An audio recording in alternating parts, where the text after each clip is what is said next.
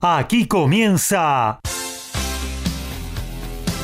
Código Deportivo. Todos los deportes, todos. Pasión, info y opinión para compartir con vos. El mejor equipo y la conducción de Gabriel Giachero. Ajustate el cinturón. Arranca Código Deportivo.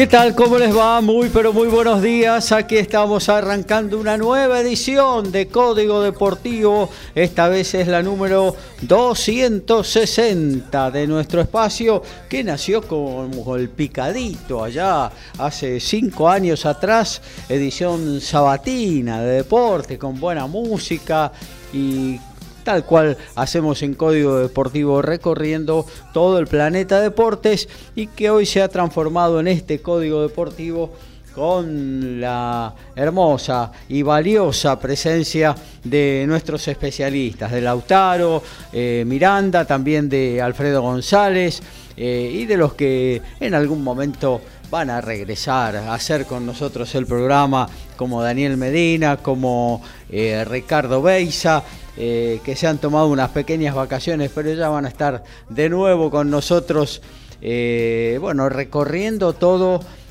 todas las disciplinas deportivas tal cual tenemos acostumbrados a nuestros queridos, a nuestros valorados oyentes tanto los miércoles 22 horas como hoy, como los sábados en esta edición sabatina, la edición grande de 11 a 13 eh, con toda la info de lo que está sucediendo en el planeta deportes, más la actualización permanente de lo que está sucediendo en vivo. Eh. Hoy con, con muchas cosas para compartir con ustedes con boxeo quizás no muy tupida la actividad de hoy, pero algunos boxeadores argentinos que estuvieron recorriendo el mundo y que van a pelear hoy también, más eh, algún notable que ha eh, vuelto a reinar, por ejemplo, en su tercer categoría. Eh, también algo de automovilismo, la Fórmula 1 en Las Vegas, algo de automovilismo argentino que cambió su programación a partir, obviamente, de este acto eleccionario de mañana domingo. Se van a correr hoy todas las carreras. También básquetbol donde bueno, siguen haciendo buenas actuaciones los argentinos en lo que tiene que ver con la Euroliga. Eh, el sudamericano Under 17 que se está jugando en Colombia, donde Argentina ganó. Eh, arrancó bien, eh, ganó los dos partidos que jugó, ya está en semifinales, una linda camada argentina para valorar y para tener en cuenta para el futuro.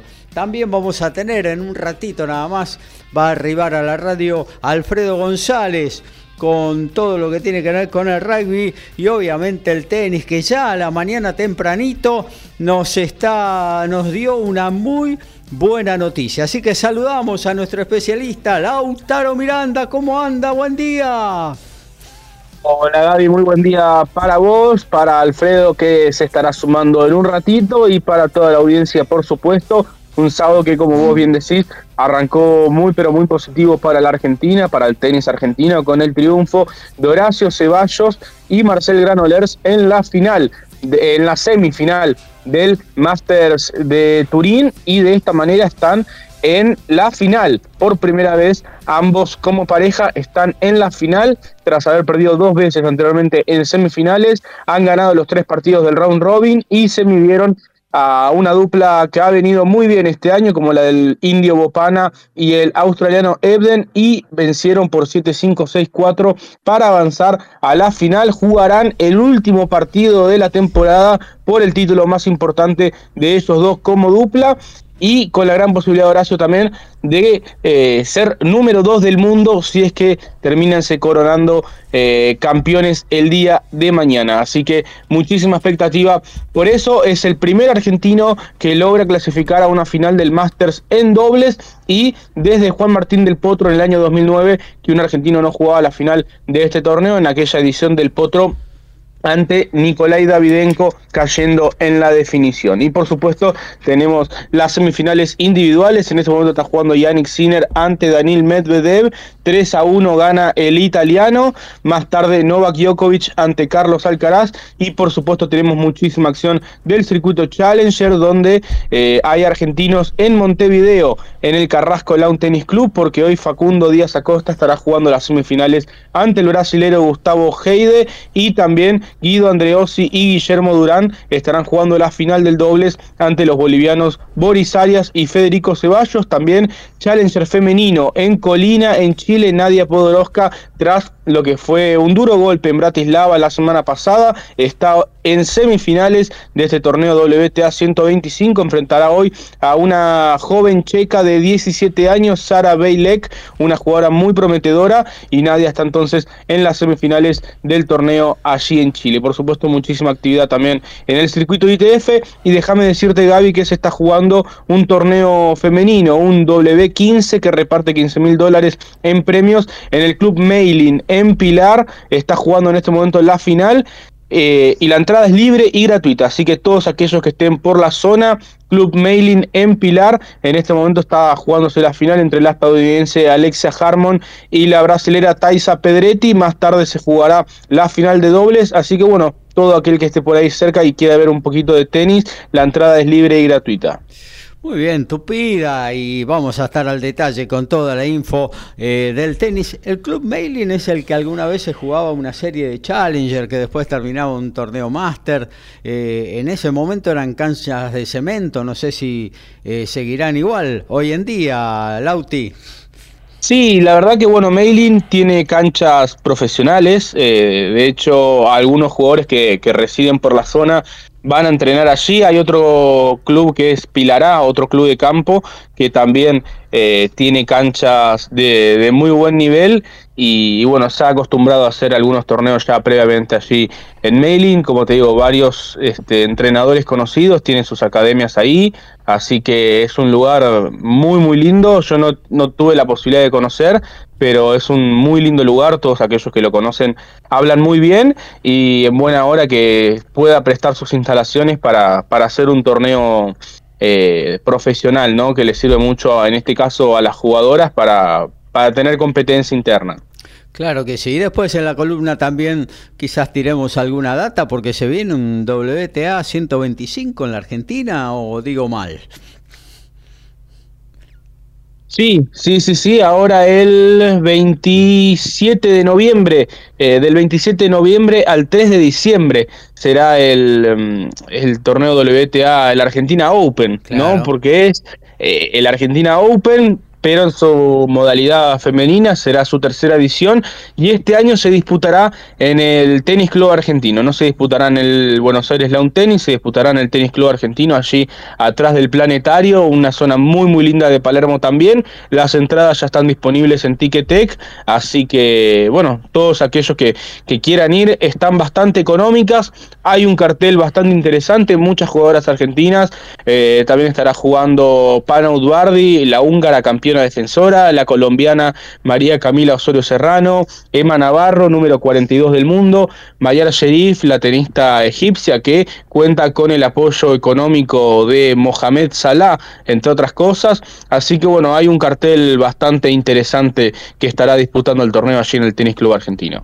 Muy bien, estaremos con todo el tenis dentro de un ratito. ¿eh? Sí, es posible en la primera hora de Código Deportivo, si no, en el transcurso de esta edición desgranaremos todo lo que tenga que ver con la actividad tenística. Ya llegó al estudio de MG Radio, se acomodó el dueño del rugby en Código Deportivo, Alfredo González, buen día. Hermosa mañana, ¿verdad? Un sol, un sol digno para disfrutarlo, para estar ahí escuchándonos, informándote de todo lo que tiene que ver con el mundo del deporte y en lo que tiene que ver específicamente con el mundo del rugby. Y bueno, se acerca fin de año y se van terminando todos los torneos. Pero hay finales. Sí, tenemos finales y tenemos varias para disfrutar, ya que en el día de hoy se juega la final del torneo nacional de clubes donde se van a enfrentar un equipo tucumano que es universitario con el SIC que fue el ganador del torneo de la URBA, un partido que se va a jugar en Boulogne hoy por la tarde, un partido lindo para este, para disfrutarlo si te gusta el rugby, en lo que sería el, cierre, digamos, a nivel de clubes de lo que tiene que ver con el rugby a nivel nacional, pero también se juega hoy en Santa Fe el partido decisivo de los eh, Pumitas, ya que el, M19 del equipo argentino va a enfrentar a los Teritos en lo que es eh, una final del torneo sudamericano de la especialidad, teniendo en cuenta que el año que viene van a tener mucha actividad, van a pasar de M19 a M20, donde van a tener no solamente el Championship, sino el Mundial de la especialidad que se va a jugar nuevamente en Sudáfrica. Y para ir cerrando, en el torneo de la urba, en, los, eh, lo que tiene que ver con el ascenso, se están definiendo el segundo ascenso de todas las categorías, primera A, primera B, primera C. En la tarde de hoy, 4 de la tarde, los equipos van a intentar subir a una instancia superior. Bueno, muy bien, estaremos con todo eso y por ahí tiramos alguna data también de lo que fue la final alumni con, con el SIC. Así ¿eh? como no, sí, una, final... sudafricana casi. sí, exactamente, definida por muy poquito, 15 a 2 el resultado final, en un partido donde se sacaron eh, muy poca diferencia. Yo pensé que de todas maneras terminó ganando el SIC, un partido que al principio se le hizo bastante complicado, donde alumni arrancó ganando y el SIC le costó darlo vuelta. Claro que sí. Bueno, vamos a estar en detalle en la columna de Alfredo con todo lo que tiene que ver con el rugby. Hasta ahí, ¿eh? toda la paleta de información deportiva que tenemos para compartir con ustedes hasta las 13 horas en esta, la 260 de Código Deportivo. El gol más gritado, ese passing quirúrgico, el knockout fulminante, pasa por Código Deportivo.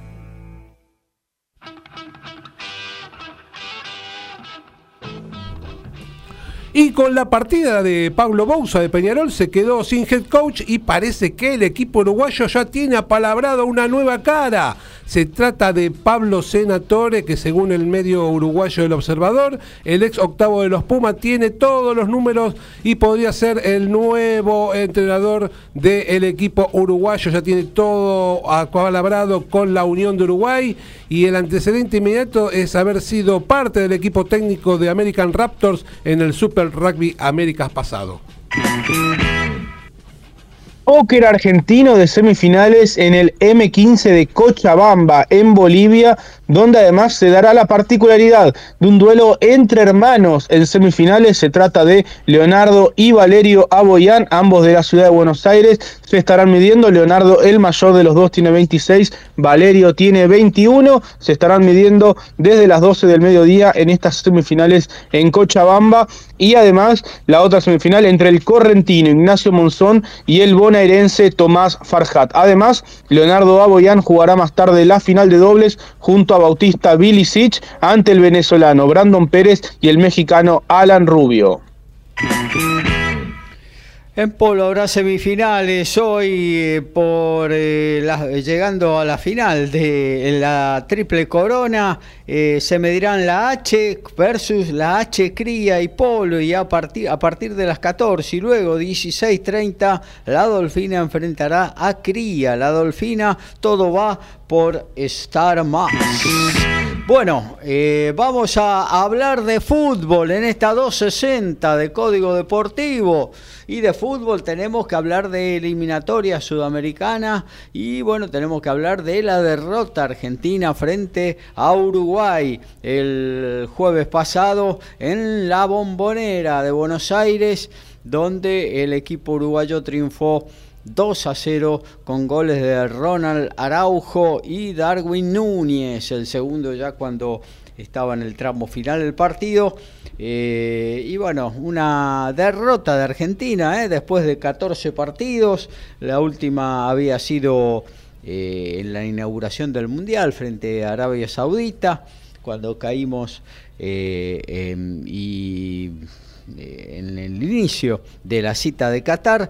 luego Argentina se mantuvo invicto y Uruguay que bueno que viene de dos victorias contundentes, ¿no? Frente a Brasil en el centenario y ahora eh, baja a Argentina y bueno, y se ubica ahí segundo en la tabla de posiciones de esta eh, Conmebol desde el año 87 que la selección uruguaya no triunfaba en Buenos Aires y, y bueno, Copa América, gol de Alzamendi. claro. ¿De qué año estamos hablando, no? Claro, muchísimo Y tiempo. en eliminatorias nunca nos había ganado. Nunca, nunca, en eliminatorias. Como, como visitantes, ¿no? Claro, claro. Otra situación similar a la que se dio en Colombia 2, Brasil 1, ¿eh? segunda derrota consecutiva del Scratch, eh, donde Colombia ganó, le ganó también por primera vez a Brasil en eliminatorias sudamericanas. Y, Sí, y además Brasil que venía de empatar con Venezuela, así que es casi como la tercera derrota consecutiva. Claro, sí, es terrible lo de Brasil. Eh, bueno, esperemos ahora eh, nosotros poder usufructuar también esa posibilidad para recuperarnos, ¿no? Eh, pero Brasil viene con muchos lesionados, incluso Vinicius ya está descartado para el partido del Ya se volvió a Madrid. Claro, así que bueno, eh, es una posibilidad de que Argentina se recupere. Una Argentina que no sé cómo lo vieron ustedes, pero a mí me pareció incómodo todo el partido, un muy buen planteo de Marcelo Bielsa. Eh, con un equipo que presionó arriba, muy dinámico, eh, a partir de su juventud, de su vitalidad, muy dinámico tanto para presionar como para salir de contra.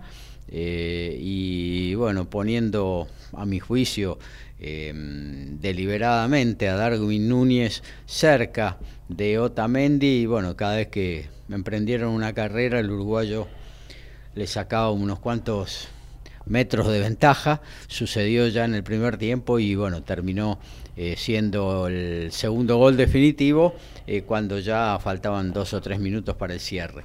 Pero bueno, no sé qué opinan ustedes. Yo creo que fue un justo Oh, sí. triunfo de, Argen- de Uruguay, ¿no? Que Argentina no se sintió cómoda y fue claramente superado por los uruguayos, ¿no? Mira, para mí un, eh, una justa victoria del equipo uruguayo, un planteo de Bielsa un poco atípico que nos tenía, no nos tenía acostumbrado, arriesgó bastante, le salió bien. eh, con la presión alta, Sí. poniendo dos jugadores eh, por encima de- del que tenía la pelota, lo que eso liberaba a un jugador argentino, pero que nunca pudo resolver esa situación. Eh, al momento de defender no defendían en línea, era una cosa media extraña, un dibujo raro, Sí. pero que le sirvió. Y este algo también atípico en los equipos de Bielsa, jugó mucho pelotazo a las espaldas de los laterales, que le rindió un montón. De esa manera creo que hasta vinieron los dos goles, este, ante un equipo argentino que no supo resolver la situación, con un Messi hasta un Messi un poco desconocido, este, no, no teniendo un buen partido, y con eh, un equipo uruguayo que se va encaminando como un equipo duro que va a ser difícil de, de- de aquellos que lo enfrenten de acá en adelante. Claro. En lo que tiene que ver con Argentina, bueno, la posibilidad de esto que vos decís, la reivindicación, el próximo partido frente a Brasil, nada menos que contra el rival de toda la vida, de visitante, un Brasil disminuido, Claro. teniendo en cuenta este, la derrota y la derrota argentina, por ahí el clásico les puede servir a ambos Claro. como eh, puntapié para ir eh, remontando lo que hasta Claro. ahora, en el caso del equipo argentino no fue la primera derrota en mucho tiempo, el caso de, de Brasil ya es preocupante, creo que está quinto en la tabla de posiciones, en una tabla de posiciones donde debería estar primero o segundo cómodo. Sí, claro.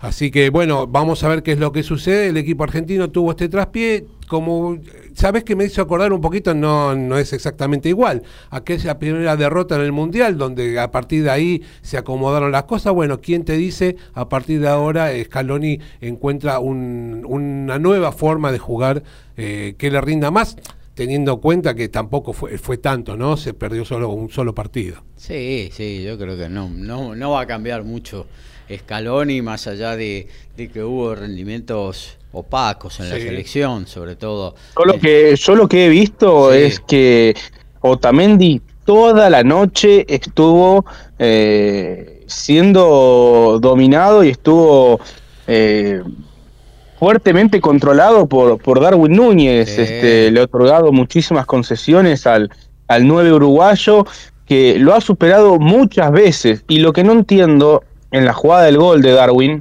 es cómo Otamendi, con la experiencia y el oficio que tiene, no se tiró a cortar antes el pase. No sé si se pensaba que, que lo iba a agarrar en velocidad a un jugador que no lo agarró en toda la noche y que es este 10, 12 años más joven que él, eh, se pensó que, que, lo iba a poder agarrar en velocidad y bueno, efectivamente no, no fue el caso. Yo creo que por bastante diferencia también ha sido el punto más flojo eh, el día jueves en, en, la bombonera. Sí, la peor actuación de Otamendi de mucho tiempo esta parte. Eh, y bueno, desnudando eso, ¿no? Que en un tramo largo de terreno, en un tramo corto todavía se defiende, en un tramo largo eh, se con jugadores jóvenes se le complica. Fue notoriamente Superado. Sí, y la verdad hay que hay que darle hay que darle eh, al Dibu él debería darle al Dibu Martínez un una estatua, ¿no? Porque me parece que, que, de no ser por el Dibu hubiera sido uno de los apuntados en caso de una hipotética derrota en la final del de, la final del mundial, porque no jugó bien tampoco eh, en aquella final. Claro, eh, igual, bueno, Argentina, yo creo que ahí radica uno de los puntos flojos de Argentina con respecto al futuro, ¿no? No, no digamos al presente, con respecto al futuro. Hoy por hoy no se avisora un número 6 eh, en el fútbol argentino o que esté militando en Europa, ¿no? Eh, que sea un reemplazo firme de Otamendi, o poder decir, bueno, Pesela, eh, pero bueno, no, no cambia mucho la ecuación. No hay un, un jugador de jerarquía. Claro, claro, no, lo se ponga la camiseta y juegue, ¿no? Claro. Alguien joven, así como eh, así como como Lisandro Martínez quizás pero bueno estuvo lesionado por, ahí puede ser por ahí puede ser pero no se ve a alguien que eh, escalón y saque de la galera como sacó al Cuti Romero por ejemplo ¿viste? lo del Cuti Romero fue una aparición eh, pocas veces visto también este un muchacho que yo personalmente, la verdad reconozco, acá en Argentina no lo había visto jugar eh, y de repente Scaloni lo convocó jugando en el Atalanta, fue una de las grandes sorpresas, junto con el Dibu Martínez, junto con tantos otros que, los descubrió Scaloni de alguna manera y que han sido fundamentales en este título de, Argentina en la Copa del Mundo. A, mí lo que me pareció, no sé si preocupante o para tener un llamado de atención es que no se generó fútbol en ataque. Eh, con el tipo de defensa que planteaba Uruguay, alguna jugada, algún pase entre líneas hubiera sido por ahí algo eficiente para poder romper la defensa uruguaya Estamos hablando por ahí, viste cómo es el fútbol, la de Messi pegó en el palo y salió y por ahí si pegaba en el travesaño entraba, pues estábamos hablando hoy de otra cosa, pero más allá de eso, Argentina no pudo generar en ataque el circuito que nos tenía acostumbrado de, triangulación y generar espacios para llegar al arco, digamos, con, con muchas más posibilidades. Sí, porque Uruguay aparte se... Eh, se hizo muy fuerte en el embudo del área, por ahí Argentina eh, centraba su juego y, no tenía espacios, no tenía espacios, no, no funcionó, no funcionaron las bandas esta vez de Argentina, ni Nico González, tampoco Di María cuando entró eh, fue demasiado preponderante, eh, así que bueno, lo que no consiguió por las bandas, por adentro no lo pudo conseguir, estaba muy bien parado Uruguay, cortó todos los circuitos, creo que por eso eh, por ejemplo, Messi no pudo, no pudo ni siquiera él ser eh, alguien diferente, desequilibrar, porque bueno, gambeteaba uno y tenía otro y no encontraba un compañero libre para dársela. Eh, realmente fue un gran partido de Uruguay. Ahora, fíjate vos que Uruguay vino en septiembre, no, perdón, en eh, ¿Cuándo fue que jugó por, por eliminatorias este, que jugaron el Monumental? Creo que fue abril, mayo del, del 2022, hace no tanto tiempo, y Argentina le ganó 3-0, 4-0, eh, que le pegó un baile. Aquel día yo creo que, que prácticamente eh, Tavares fue, fue la fosa que, o sea, fue el clavo en el ataúd de, la continuidad de, de, Tavares en la selección uruguaya, porque aquel día fue Argentina muy dominador sobre la celeste y en poco más de un año eh, lo que ha cambiado este equipo, sin, sin, irnos tan lejos, hace 11 meses quedaron afuera del Mundial perdiendo contra Corea del Sur y con Ghana.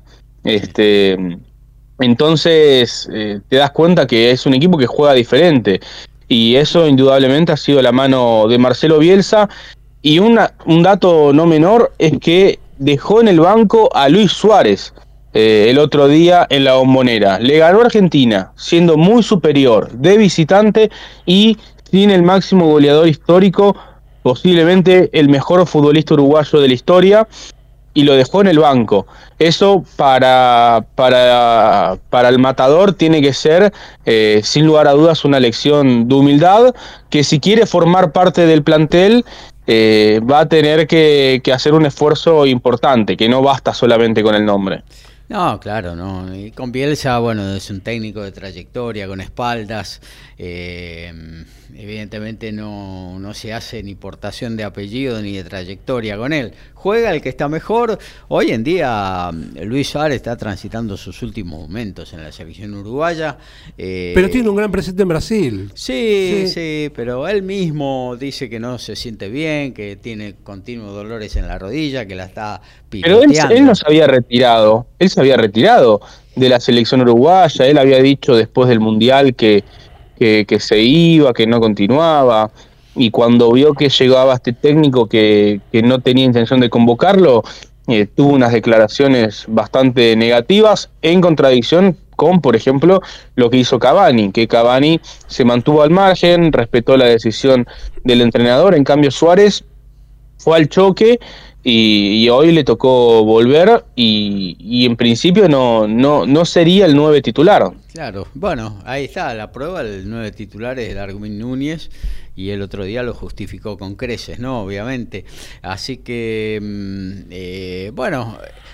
Lo de Bielsa, eh, mm, a ver, esto era necesario y también era primordial eh, esta renovación en la selección uruguaya eh, y casi que era obligatoria, ¿no? Porque mm, prácticamente la, camada que le dio gloria a los uruguayos, saliendo cuarto en un mundial, ganando Copa América y demás, ya está extinta o ya, ya los jugadores ya mm, son grandes, son grandes. Eh, sacando ahora a Suárez ya. Están más para ayudantes de campo que para jugadores. Sí, ya, ya. Bueno, de hecho, Muslera está, es compañero de Icardi en el Galatasaray y también es otro que, que con Bielsa no y está jugando allí en Turquía todo pero eh, no no tiene lugar. Claro. Bueno tiene un gran presente Rochet no tiene un gran presente Rochet y Mele también es un muy buen arquero eh, bueno Mele jugó contra Brasil.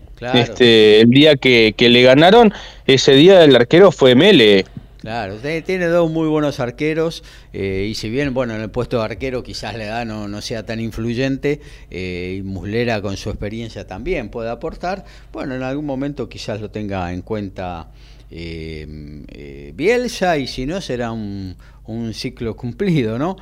como en algún momento lo será, por ejemplo, también de Otamendi en nuestro caso y el de Messi ni hablar, ¿no? Eh, así que nos tenemos sí, o Di María, que ya anunció que después de la Copa América no va a jugar más en la selección. Claro, claro, son eh, bueno, son ciclos que se van cumpliendo eh, en la vida de un futbolista, en su carrera, y bueno, el técnico tiene que buscar lo mejor para el equipo, para la selección en este caso, para el equipo en sus clubes, cuando dirija una, un club. Eh, tiene que buscar lo mejor, el que está mejor juega. Eh, es un dicho que el futbolista mamó desde la novena división hasta que es profesional, ¿no? Así que no, no es ajeno. Después, claro, a nadie le gusta estar afuera, en el banco y demás, salir. Eh, a nadie le gusta. Eh, siempre alguna cara fea van a poner cuando lo saquen, van a tirar la botellita de agua contra el banco de suplente, yo qué sé, no sé, alguna de esas cosas que se hacen habitualmente. Pero, eh, pero bueno, el técnico se la está jugando con un cambio o se la está jugando con una titularidad o una suplencia. Eh, y como decimos siempre, ¿no? Él tiene que decidir antes. Con el diario del lunes somos todos fenómenos, pero tiene que decidir antes. Y bueno, a veces las cosas salen bien y a veces eh, no salen bien. Eh, yo estaba pensando y ahora me vino en la cabeza, decíamos, centrales, ¿no?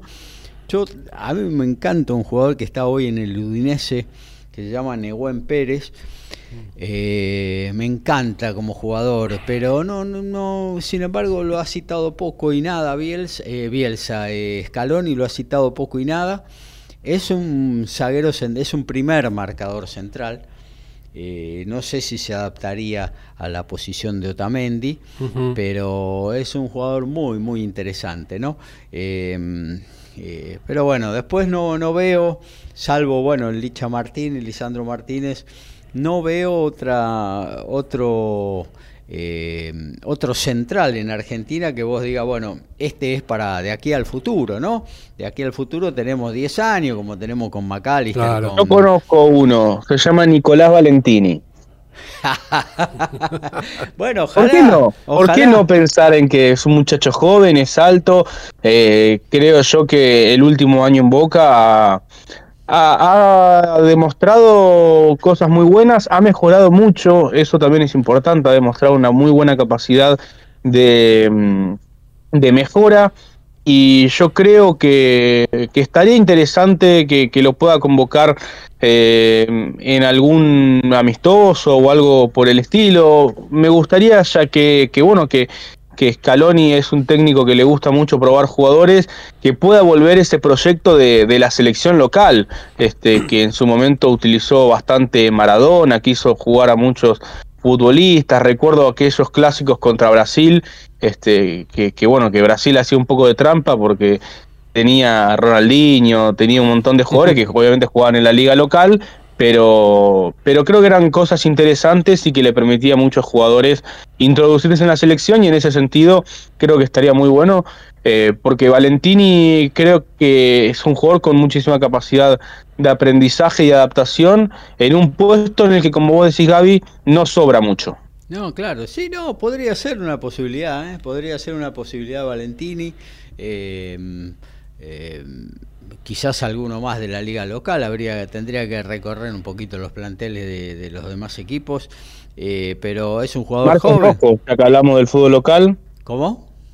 Marcos Rojo. Marcos Rojo, bueno, sí, pero ya estamos hablando de un jugador con proyección, digamos, que, sea todavía, eh, que tenga una edad de, juventud como para decir, bueno, de ahí en adelante...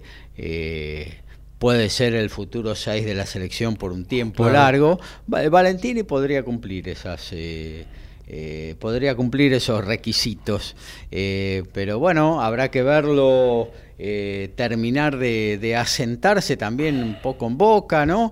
en esta última tiempo se ha consolidado como el número 6 titular de, del Geneise, pero bueno, tendrá que que refrendarlo la, la, camiseta de la selección es pesada. Eh, así que no es lo mismo. Eh, pero estaría bueno, sí, que lo, lo convocara, aunque sea para, aunque no le diera minutos en una fecha FIFA. Eh, para ser parte del plantel, para, para ser parte del plantel, conocerlo de ah, cerca, porque el jugador no es solo el que está en la cancha, también hay un día a día cotidiano que que decide muchas cosas a veces también eh, eh, en el equipo, ¿no? Eh, y bueno, eso estaría bueno. yo creo que de Ascaloni no se le escapa nada. Está, está están todos en la mira y por ahí alguna posibilidad pueda tener el zaguero boquense, el del Real Madrid de Sudamérica. Eh, bueno, eh, el Sergio Ramos, el Sergio Ramos de Sudamérica. Ahí está, Apostó a Mafeo, que la verdad está fuera del radar de, cualquiera de los argentinos, porque no, seguramente Valentini debe estar eh, haber sido visto por el, por el entrenador. Sí, en algún momento mm. yo creo que va a tener eh, alguna chance. Bueno, Argentina va ahora a Brasil, va al Maracaná a enfrentar a, a, Brasil, ¿no? Ayer 45 grados en Río de Janeiro, 60 de sensación térmica. sí, ¿Eh? preparémonos porque este verano va a ser de esos calientes calientes. Este... Bueno, ayer era un día, por lo menos acá en Buenos Aires, supongo que en Brasil por ahí eh, era algo similar. Eh, era un, día de, bastante pesadito, un poquito de humedad y se veía venir un poquito la, lluvia que después se desató y que cambió, ¿no? Porque hoy un viento sur hermoso una mañana eh, despejada sobre Buenos Aires a pleno sol, fresquito, en la sombra, pero hermosa mañana. Lo que Eh, vos querés decir, me imagino, es que eh, el hecho de tanta temperatura puede influir un poco en el incidir en, el- en lo que tiene que ver con el juego, Sí, sí. a pesar de jugarse de noche, ¿no? Claro, sí, sí, sí. sí. Mucha temperatura desacostumbrada para esta época del año. eh, Sobre todo los argentinos, Claro. porque los brasileños, si bien están jugando la mayoría en Europa, eh, tienen un ADN de, de- de- de soportar, de de, ser jugar parte en de esa- ahí, claro. de ser parte, claro que sí. Eh, y bueno, hay un eh, Brasil que está golpeado, lo decía Lautaro, empate con Venezuela, derrotas sucesivas frente a Uruguay y Colombia, y se le viene el gran clásico eh, con la ausencia de Vinicius, con varios lesionados más, y bueno, una Argentina que tendrá, que querrá recuperar su, eh, su impronta anterior a Uruguay. eh, así que va a ser otro Brasil que nos saca uno de diferencia en el historial, así que Argentina está puede puede lograr un triunfo importante. Primero igualar el Sí. historial, por otro lado vencer por primera vez a Brasil en, elim- en eliminatorias, siendo o, o hipotéticamente sería la primera selección que logra vencer a Brasil como visitante en eliminatorias. Así que no, no es poco lo que está en juego. Y obviamente yo creo algún día va a tener que llegar que Brasil pierda como local por eliminatorias. Y yo creo que, que a mí me encantaría que, que sea la Argentina. No me gustaría que eh, lo logre o Uruguay o Colombia o alguna Claro. otra selección. Gol del Piojo López sobre la hora, ¿se acuerda? Claro. 40 del segundo, ya está, ya está listo. Claro, pero ella era un amistoso. Era amistoso, sí, era un amistoso. Un amistoso de la selección de Pasarela. De la- sí. Eh, mm, bueno, eh, así que bueno, otro apasionante partido se vendrá con Brasil-Argentina. En esta fecha de eliminatoria, Bolivia consiguió su primera victoria, 2 a 0 Sí, frente a Perú. Se juntaron ahí el hambre y, se retiró Moreno Martín, se retiró de la selección. ¿Se retiró? Sí, bueno, sí, sí, sí, sí, anunció, es raro, porque podría haber esperado a que termine el proceso de eliminatorias, nadie lo va a dejar de convocar, no. este, aparte justo que ganaron, yo creo que tiene una chance Bolivia eh, de clasificar a este mundial, pero bueno, anunció que no va a jugar más en la selección. Bueno. Bueno, que no se retire del fútbol. En Matadero estamos necesitando un número 9. Yo con todo gusto que se venga. Que venga. No hay ningún problema. Eh, Es bueno, el tercer máximo goleador histórico de las eliminatorias sudamericanas después de Messi y después de Suárez, Claro. jugando para Bolivia. Eh, eso habla de un jugador que indudablemente tiene un, un talento especial, ¿no? Sí, sí, sí. que le un- llegue una pelota cada dos pelotas en todo el partido y tiene que Claro, aprovecharla. Es, es un goleador Mm. de raza, es un goleador de raza, eh, pero bueno, como dicen ustedes, ¿no? Juega en Bolivia, eh, que tiene poca prensa y que aparte le da pocas posibilidades de destacarse también. Eh, sobre todo eh, estos últimos años de la selección boliviana, ¿no? Bueno, entonces primera victoria de Bolivia, eh, Perú sigue zapatero todavía y no creo que pueda hacer No, mucho más. amonestar a Advíncula para jugar en Boca. Claro. Este, va a estar presente el próximo martes contra Estudiantes. El miércoles contra estudiante va a ser. Ah, el miércoles, eh, ahí va. Porque, claro, llegó a, la- a las dos amarillas, ¿no? Entonces, eh, eh, o a las tres amarillas, no sé cuándo cae la. Dos, dos, dos, dos. Dos. Y bueno, así que quedó, le- lo liberaron para que pueda jugar la semifinal de Copa Argentina, un refuerzo inesperado para Mariano. Herrón. Eh, Colombia, de lo dicho, se lo dio vuelta con dos cabezazos de Luis Díaz a Brasil, que se había puesto en ventaja apenas comenzado el partido con un gol de Gabriel Martinelli. Eh, Venezuela eh, empató 0 a 0 con Ecuador. Venezuela está arriba de Brasil Sí. en la tabla general de las eliminatorias.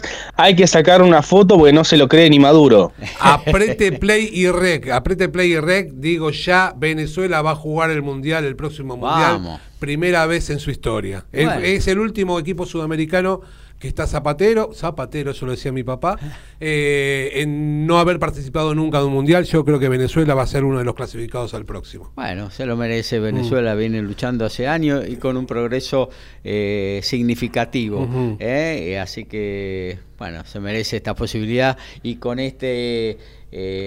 con este engendro del nuevo mundial con tantos equipos, bueno, estaría bueno que, que se, se, clasifique. Bueno, entonces 0 a 0 ahí el clásico del Caribe, Venezuela-Ecuador, eh, Chile eh, empató también 0 a 0 frente a Paraguay, eh, provocó la renuncia también de Eduardo Berizo y bueno, se viene la nueva fecha que va a ser enteramente... Raro, ¿no? Lo de Berizo, de renunciar en, en el primer partido de una doble fecha. Eh, me parece ahí un poco extraña la posición de la Federación Chilena en todo caso de, de no no convencerlo para que pueda dirigir el próximo partido.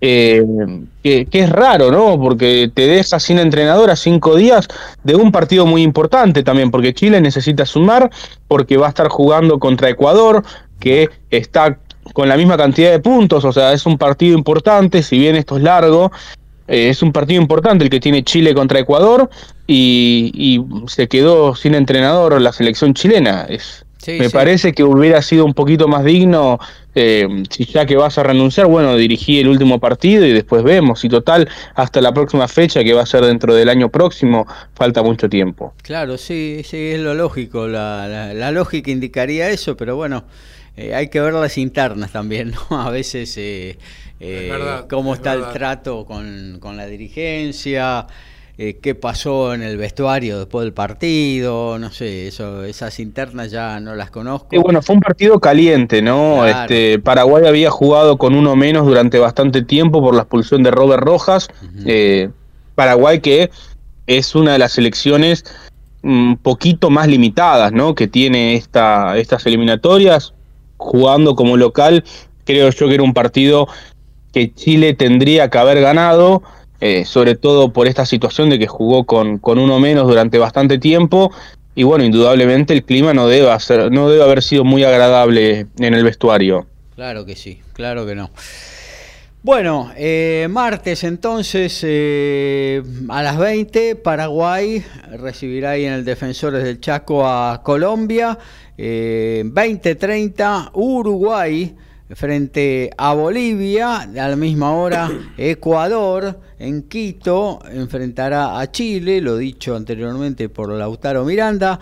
21 a 30 el clásico sudamericano Brasil, Argentina y a las 23 Perú estará siendo el anfitrión en el Estadio Nacional de Lima frente a Venezuela, que si consigue una victoria, bueno, ya se encarama ¿eh? en, las, en, las, posiciones altas de estas eliminatorias.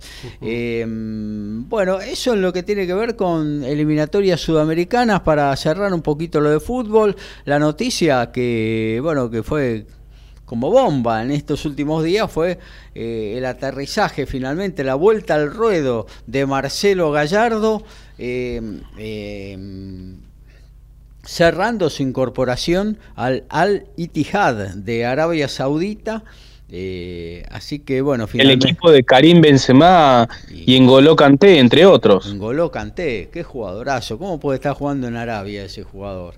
Pero bueno, hay muchos dólares. Por la misma forma que se fue, creo que Gallardo a dirigir, ¿no? Claro. Hay millones de razones. Sí. muchos, Benzema, el segundo goleador histórico del Real Madrid, y está jugando en esa liga. Y pleno, de sí, de a poquito se va llenando de jugadores eh, no que se van a retirar, sino que de buen presente en una liga que posiblemente en un futuro sea otra de las opciones potencialmente desde también desde lo deportivo. Y sí, yo creo que sí. Ahora, yo me pregunto, ¿Benzema eh, le costaba llegar a fin de mes mientras jugaba en el Real Madrid? no, pero... Porque e, estas cosas que se van, eh, porque por más que le ofrezcan muchísima plata, yo me imagino que si Karim Benzema ha utilizado el dinero de manera responsable, con lo que ganó en 14 temporadas en el Real Madrid, debería tener para vivir de sobra él y, toda su descendencia. Sí, bueno, pero a veces son decisiones, ¿no? O sea, decisiones que tienen que ver, porque por ejemplo Messi tampoco tiene eh, necesidad de ir a ganar 50 millones de dólares en un año en el Inter Miami, ¿no? Mm. Eh, y salir un poco del circuito europeo, que es donde, es donde está eh, la nata y la flor del fútbol mundial hoy en día. pero sin embargo lo hizo, ¿por qué? Porque, bueno, privilegia a la familia, la tranquilidad, va al supermercado, él mismo, con el changuito y demás. Todas esas cosas que, bueno, que antes no podía hacer. Y quizás eh, pase por ahí también lo de Benzema. Yo no creo que sea en, en ese caso una eh, algo que tiene que ver con lo económico, ¿no? Eh, sí, por ahí lo de Gallardo, porque Gallardo si bien estuvo acá en River y ganó mucho con River eh, a nivel futbolístico y también a nivel económico, eh, los valores que se manejan acá no tienen nada que ver con, Arabia, ¿no? Eh, incluso él rechazó algunas ofertas, ¿no? De equipos quizás en una segunda línea, como el Sevilla, el Valencia en España, en una liga que, que para mí hoy está en tercera o cuarta posición en lo que tiene que ver con la con las ligas importantes de Europa. Con las ligas importantes de Europa. Pero bueno, era estar en el radar europeo, ¿no? Eh, y sin embargo lo desechó, bueno, cayó esta y se ve que fue... Eh, difícil de rechazar, ¿no? Eh, así que hay veces que uno nunca sabe cómo, cuál es la oportunidad, ¿no? Porque por ahí rechazar esa posibilidad de ir al Sevilla te cerró la cortina ya de por Dios. Yo me acuerdo siempre, ¿te acuerdas de Sibisky, aquel jugador de San Lorenzo, que desaprovechó una oportunidad de ir a Portugal y nunca más tuvo, dijo, no, yo Portugal, la liga portuguesa no, me parece segundo orden, este, y nunca más tuvo la oportunidad de, de ser eh, reconocido y poder jugar en el club importante de Europa. Eh, hay veces que yo, bueno, seguramente Gallardo habrá tomado esta decisión después de pensarlo mucho, pero yo a veces, muchas veces diría que hay que arriesgar un poquito para, para ver si en el final. Claro, sí, sí, porque seguramente tanto Sevilla, el Valencia, no, no creo que le hayan ofrecido dos pesos, ¿no? Para ir. le, han ofrecido le habrán ofrecido un buen contrato, y la posibilidad de, como decía antes, ¿no? De, instalarse en Europa, de meterse ya en ese circuito de técnicos de Europa, y bueno, con la posibilidad después de, de, pegar el salto a algún grande, ¿no? De, cualquiera de las ligas. Eh, pero bueno, ahí estamos, Al Ittihad. Eh, recibió ya eh, a Marcelo Gallardo como director técnico y se va todo el cuerpo técnico, el mismo de River, eh, parte Bueno, ahí, ahí quizás se explica un poco más, ¿no? Porque si bien Gallardo ya de por sí por su etapa de futbolista tiene que haber hecho un buen dinero, este también sus colaboradores eh, tienen, tienen obviamente familia y demás y han estado un año sin trabajar. Entonces, ahí creo que se puede entender un poco más la decisión de ir a Arabia Saudita. Claro que sí. Bueno, eh, Después eh, podremos eh, decir también que finalmente el seleccionado sub-17 de Argentina que está jugando el Mundial en Indonesia eh, estará, recorriendo, estará recorriendo el mismo camino que, recorrió la escaloneta, porque en el primer partido... La escalonetita, como le dicen. Claro, porque el primer partido cayó frente a Senegal 2 a 1, un partido durísimo, un buen adversario Senegal, eh, que va a ser uno de los candidatos seguramente a... Sí, que Senegal está jugando un sub-20, ¿no? no un sub-17. Claro, sí, sí, sí, siempre sabemos, claro. Los anotan cuando van a comprar azúcar. Esas Un sub-30 me parece que fue. no, pero un equipo argentino que cuando vos decías al principio que nos había comenzado el torneo, el, grupo de la muerte y ante la adversidad de haber perdido el primer partido, eh, ganó los dos que, siguieron de una manera muy contundente, terminó primero en la zona relegando a Senegal al tercer puesto y en una actualidad del equipo argentino que quien te dice ahora según los cruces puede llegar lo más alto posible, ojalá para el equipo nacional, en uno en un campeonato que se le viene negando al equipo argentino desde siempre, ¿no? Claro, está virgen ahí Argentina, no ha ganado nunca un sub-17 a nivel mundial.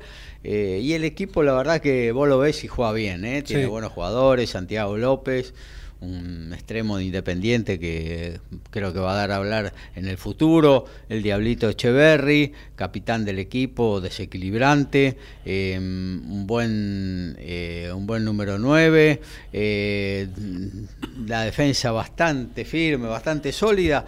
El, tema acá es que es un equipo que intenta jugar siempre al fútbol, que aprieta arriba y a veces dejas algunos espacios, pero tiene una impronta que eh, que bueno, que viene de, de Aymar Placente y que, se mantiene con el tiempo y quizás si nos remontamos un poquito más podríamos decir que viene de la época de Peckerman, ¿no? Mm. Em, eh, pero bueno, el martes 9 de la mañana estará jugando por octavos de final, todavía no se sabe el rival, va a ser contra uno de los mejores terceros, se va a decidir este fin de semana em, y eh, de ganar, de ganar Argentina estaría cruzándose con el ganador de Brasil y Ecuador ¿eh? en cuartos de final. Así que ya le, cabe en cuartos de final un adversario dificilísimo como podría ser el scratch brasileño, los chicos brasileños, ¿no? Pero va a ser Venezuela, Gaby, el rival este en, octavos de final, ah. así que ya va a haber un semifinalista confirmado del continente o al menos de de Sudamérica. Claro.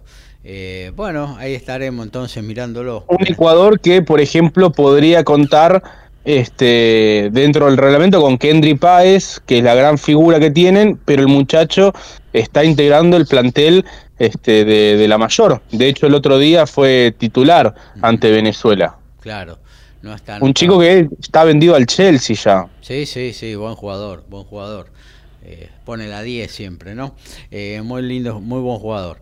Eh, bueno, así que estaremos siguiendo lo que pasa con Argentina, un equipo que vale la pena mirar, bien, bien al estilo argentino, cómo está jugando el seleccionado de Diego placente. Bueno, eh, vamos a terminar con lo del fútbol. Nos queda muy poquito tiempo para la tanda de las 12. Em, a ver, ¿cómo podríamos hacer para no desperdiciar estos minutitos y que no nos quede corto paralelamente una columna? Em, en principio eh, vamos a ir a actualizar lo que está sucediendo en Turín porque se está jugando una de las semifinales, la primera de las semifinales del torneo de maestros, eh, Lautaro. Sí, Gaby, porque ganó Yannick Sinner el primer set por 6 a 3, eh, muy encendido el público turinés, y luego Daniel Medvedev está liderando en el segundo por 4 a 3, el ruso llevando la manija, buscando estirar la definición al tercero, el italiano está a 3 games de jugar su primera final en el torneo de maestros. Bueno, también hay fútbol en lo que tiene que ver con las eh, eliminatorias eh, europeas, por la Eurocopa, mejor dicho. Eh, Armenia 1, Gales 1 se está jugando. Más tarde van a jugar Letonia, Croacia, Bielorrusia, Andorra, Países Bajos, Irlanda. Lindo partido, 16-45. Francia, según Kylian Mbappé, va a tener un partidazo contra Gibraltar. Suiza, Kosovo, Israel, Rumania. Eh, van a estar jugando a partir de las 16. ¿Ganará Francia? Partido complicado, ¿no? y yo creo que va a sacar un buen resultado. No sé si va a ganar, pero va a sacar un buen resultado. En París está jugando el derby, está jugando el Stade francés contra Racing 92, final del primer tiempo. Racing está ganando 10 a 6 de visitante. Muy bien, con la reaparición de, de Juan Imov como titular en el equipo y Frankie Gómez Codela en el banco de suplentes. Bueno, eh, de paso me voy a meter un poquito con algunos resultados que sucedieron en boxeo con respecto a los eh, argentinos. Em, eh, cayó Guido Emanuel Rams, más conocido como GES cayó en Estados Unidos, peleaba contra el mexicano Johan González, fue una decisión dividida, un juez dio 95 iguales y los otros dos se inclinaron por González por 97, 93, 96, 94. Esto fue el jueves eh, por la noche. Eh, el argentino que tenía la posibilidad de despegar a nivel internacional, eh, bueno, ahora quedó con un récord de 16 peleas ganadas, dos perdidas con nueve knockouts. Enfrentaba a un Johan González que venía con 34 victorias, solo dos derrotas, 33 de ellas eh, por la vía del sueño. Eh, una primera parte de la pelea donde estuvo muy eh, contemplativo el púgil argentino, aceleró en la segunda parte, pero bueno, no le alcanzó para sumar en las tarjetas y que le dieran la victoria. Ayer por la noche en la Federación Argentina de Boxeo, Rodrigo C4 Ruiz, el tucumano, el explosivo, eh, noqueador argentino, ganó pero por decisión unánime, no pudo eh, noquear a Michael Bamont de Venezuela, eh, pero retuvo su título sudamericano y latino. Federación Internacional de Boxeo de la categoría Super Gallo, donde reina el popular C4, que ahora quedó eh, con 17 peleas ganadas, 13 de ellas por la vía del sueño. Tres caídas eh, tuvo el venezolano, pero el argentino no lo pudo liquidar. En el primero, en el cuarto y en el séptimo eh, lo tiró el explosivo noqueador norteño. en la misma velada, Florencia La Avispa López le ganó por decisión unánime a Débora Gómez y retuvo la corona argentina de, los mini, de las mini moscas, eh, una victoria amplia de Florencia Avispa López sin ningún sobresalto. Hoy pelea otro argentino, eh, va a ser en... Eh, ¿Dónde va a ser? va a ser en Estados Unidos donde va a enfrentar eh, en California, en el Inglewood de California, en un nuevo escenario que es el YouTube Arena. Eh, ahí va a enfrentar eh, a Diego Pacheco, nos estamos refiriendo al terrible Marcelo Cóceres, que bueno, va digo yo, como digo yo siempre, como carne de cañón, para hacer un, peldaño más en la escalera de Diego Pacheco, el californiano, eh, que tiene 19 peleas ganadas, 16 de ellas por la vía del Noni Noni. Y bueno, eh, ahí va Cóceres, que es un peleador duro, difícil de noquear, nunca lo ha sido noqueado en su carrera, que hizo una muy buena pelea frente a Billy Joe Sander cuando peleó por el título mundial que estuvo por el piso a Edgar Berlanga, el explosivo noqueador puertorriqueño que cuando se enfrentó con él llevaba un récord de 19 peleas ganadas por nocaut, todas en el primer round. Eh, él lo llevó a la decisión. Eh, a la tarjeta de los jurados. Bueno, van a pelear hoy por el título internacional WBO. Eh, y bueno, esto se verá por Dazón por la noche. Eh, vamos a ver, eh, está muy difícil la pelea para el terrible Cáceres. Eh, otro que ganó en su tercera categoría, Yakuri Stevenson, consiguió ahora el título ligero, ya había sido campeón en, en, pluma y superpluma, ahora es campeón ligero del Consejo Mundial de Boxeo, le ganó el título estaba vacante y le ganó al eh, puertorriqueño Edwin de los Santos.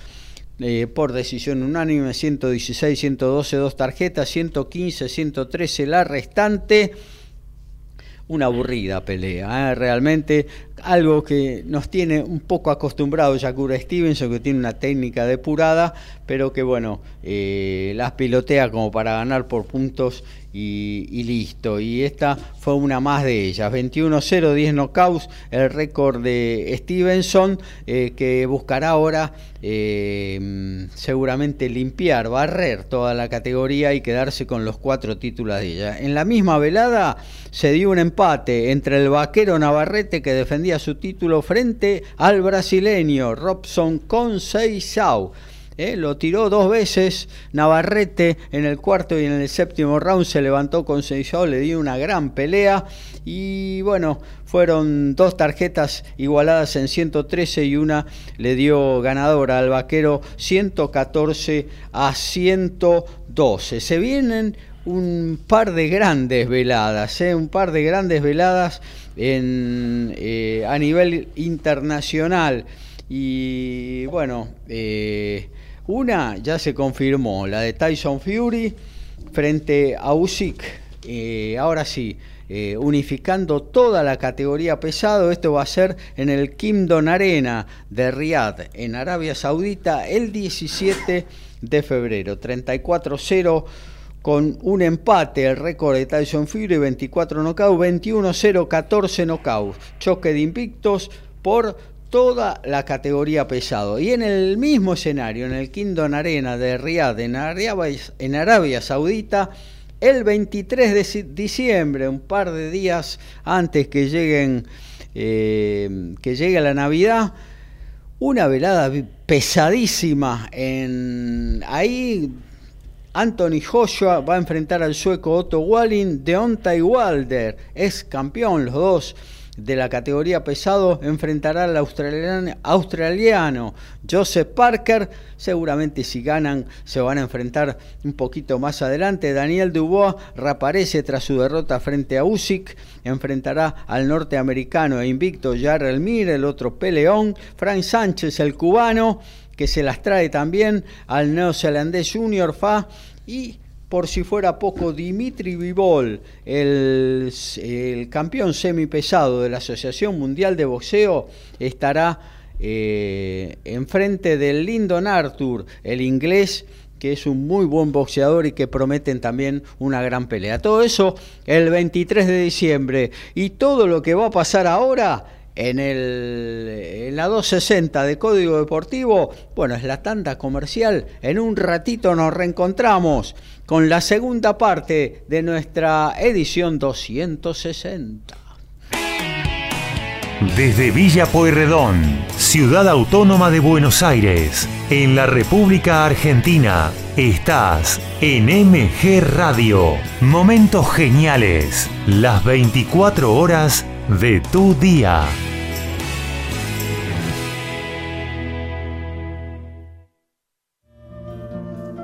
Mabel Rodríguez, clases de canto, interpretación, trabajo corporal y vocal. Comunicate a nmabelr.hotmail.com o al Instagram arroba nmabelr. Animate con Mabel Rodríguez.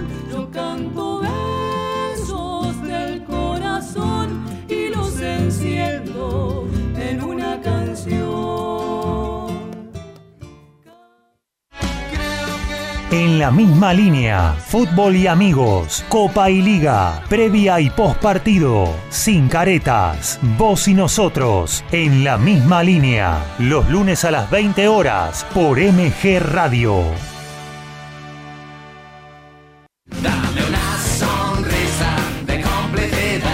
La actualidad, desde la ironía y el humor, columnas, interés general y muy buena música. Eso es Entre dos luces, con Iván Sarcevich y Mauricio Harmiton.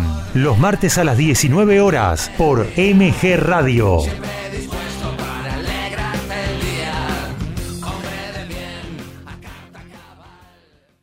Facebook MG Radio 24. Twitter arroba MG Radio 24. MG Radio, compartimos buenos momentos.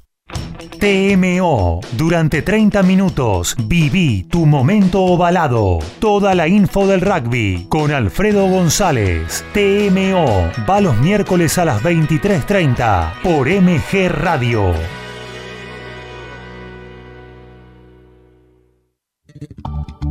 Jazz, blues, soul y algo más en Good Time. Carlos Mauro te propone una gran selección musical, más historias, anécdotas y curiosidades del género. Prendete a Good Time los jueves a las 21 horas por MG Radio.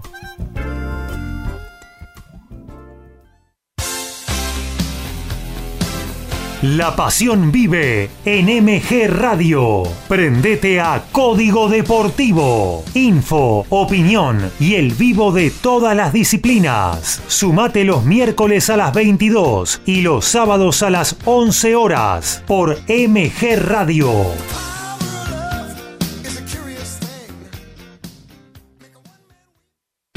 Hacer radio es posible en MG, el precio más bajo del mercado y un mes gratis. Haces el programa en el estudio o en tu casa. Comunicate a info.mgradio.com.ar o a nuestras redes sociales. MG Radio te va a sorprender.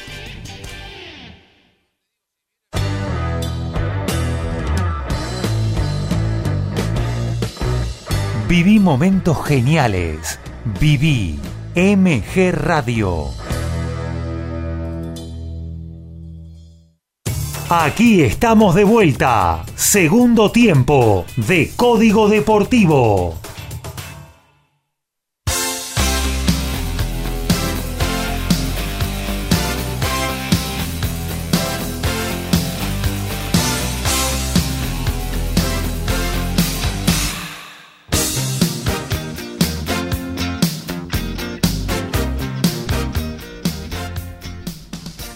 Bueno, si usted es fanático del básquetbol, vamos a tener eh, muchísimas cosas para compartir con ustedes, con novedades en lo que tiene que ver con la Liga Nacional de Básquetbol, partidos jugados entre jueves y viernes, los que se están jugando hoy, eh, porque recién, dentro de un ratito nada más, empieza un partidazo, Busca Instituto en la Bombonerita, y también hay otros dos partidos en el transcurso de esta jornada, eh, y vamos a estar hablando también de otro torneo Under 17 que se está jugando en Colombia, donde Argentina arrancó sus dos primeras presentaciones con triunfo. También vamos a hablar de automovilismo, Fórmula 1, Top Race, B6 y algunas novedades del deporte motor. Todavía nos queda tenis, todavía nos queda em, rugby, en fin muchísimas cosas hasta las 13, donde les vamos a estar haciendo compañía deportiva aquí en la 260 de Código Deportivo. La asistencia mágica, el sorpaso inesperado y el try sobre el cierre. Todo está en Código Deportivo. Un, dos, un, dos, tres. Y nueva jornada de la Liga de Inglaterra con presencia argentina que jugaron la Copa del Mundo. Juan Martín González, que debutara la semana pasada con un trade para Saracens, juega de arranque frente a Harlequins. En Gloucester tenemos a Santiago Carreras, a Matías Alemano y a Maico Vivos para enfrentar a Exeter. Y en el día de ayer Agustín Crevi fue titular en la victoria de 6 frente a Newcastle por 40 a 22. Marco Trungeliti, 230 del ranking ATP, estuvo jugando esta semana, está jugando esta semana un M15 en Valencia, torneos eh, para una categoría mucho menor al ranking que, tiene el santiagueño. Hoy superó por doble 7-5 al lituano Vilius Gaubas en la semifinal y mañana estará jugando la definición por el título ante el español Carlos Jimeno Valero. Marco que necesita sumar puntos imperiosamente, por eso que fue a jugar ese torneo menor para entrar a la quali del Abierto de Australia el próximo mes de enero. También mañana, luego de la final, estará jugando la quali de un Challenger que se disputará también allí en la localidad de Valencia.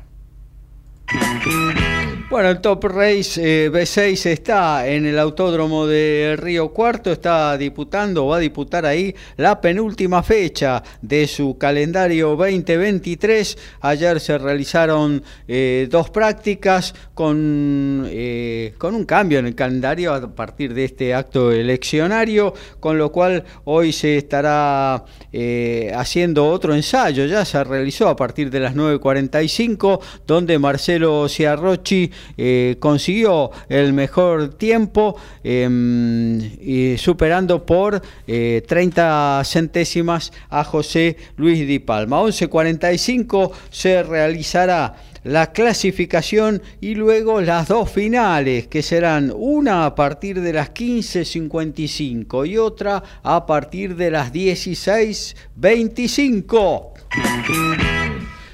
Bueno, eh, nos vamos a meter en la próxima columna de Código Deportivo, así que nos vamos al encuentro en Balvanera de Lautaro Miranda.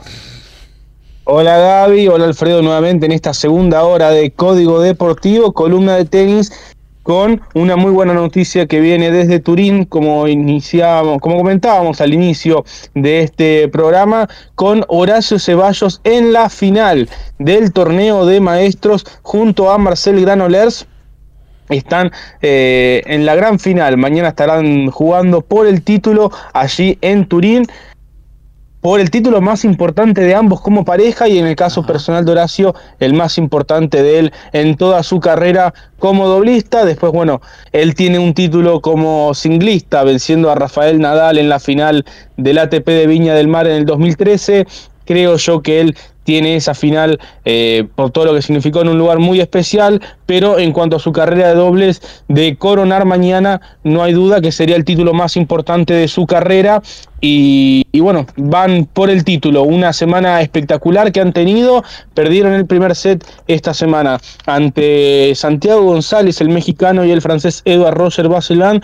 Lograron revertir ese primer set inicial adverso, habían perdido 6-2 esa, esa, manga, después ganaron 6-3 y 10-7 en el Super Tiebreak, ese Super Tiebreak yo creo que fue un clic importante, Horacio jugó muy pero muy bien ese Super Tiebreak que fue el domingo pasado y desde ahí que han logrado muy buenos resultados, superaron a la dupla número uno del mundo, Ivan Dodig, Austin Krajcek fue doble 6-4, esto fue el martes y el día jueves superaron a sus amigos Machi González y Andrés Molteni por 6-3 y 6-4 para clasificar con tres triunfos.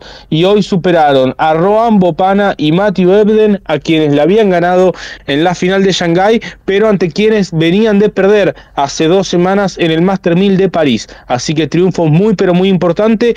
La pareja que ganara este partido tenía serias chances de terminar la temporada como la dupla número uno del mundo. Eh, en este caso le han quitado la posibilidad a Bopana y a Ebden y además en el caso particular particular del indio Roan Bopana, quien tiene 43 años y 7 meses, en caso de que hubiera ganado el título, se hubiera coronado como el número uno de mayor edad en toda la historia del ranking ATP de dobles eh, así que bueno, tenía la posibilidad de, hacer historia. El indio no ha podido ser y de esta manera también Horacio y Marcel están entonces en la final. Marcel que ganó el título en Londres en 2012 junto a Marc López eh, para coronarse maestro en aquella ocasión. 11 años después tiene la posibilidad de volver a ganar el torneo, en este caso en Turín y junto a Horacio Ceballos. Eh, y bueno, van por la final.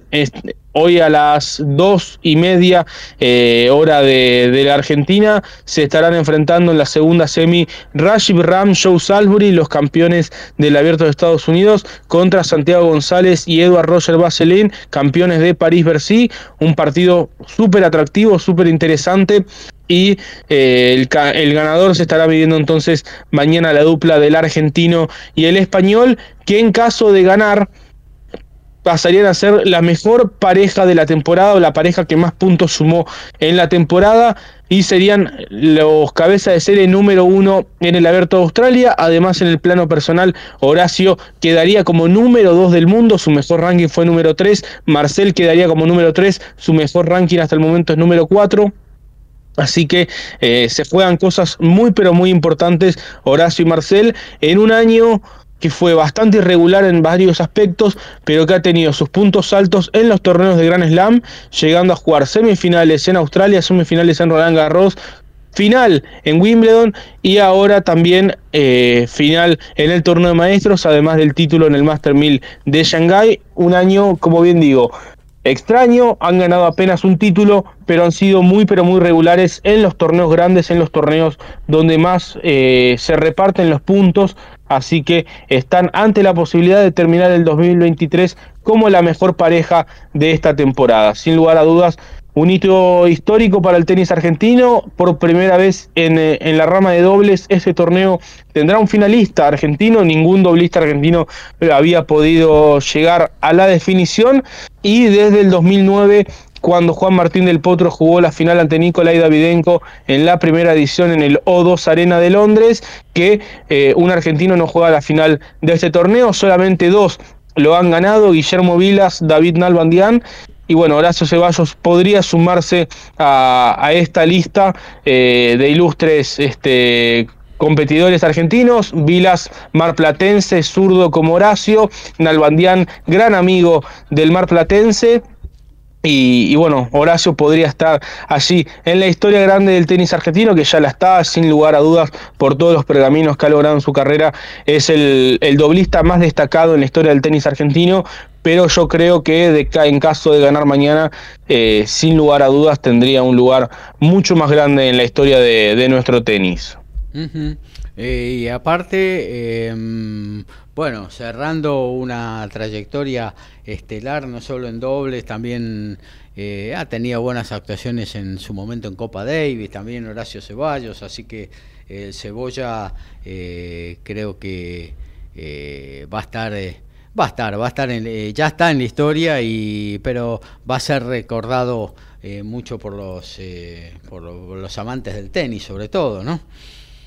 Sí, sí, claro. Este, como vos bien decís, ha tenido triunfos muy destacados en Copa Davis. Eh, ha tenido una trayectoria muy interesante también en el individual. Eh, ha tenido triunfos sobre Nadal, sobre Del Potro.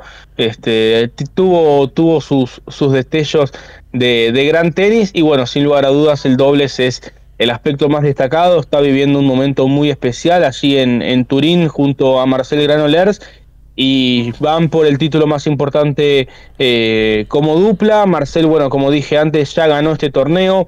Eh, no han ganado ninguno de los dos un gran slam.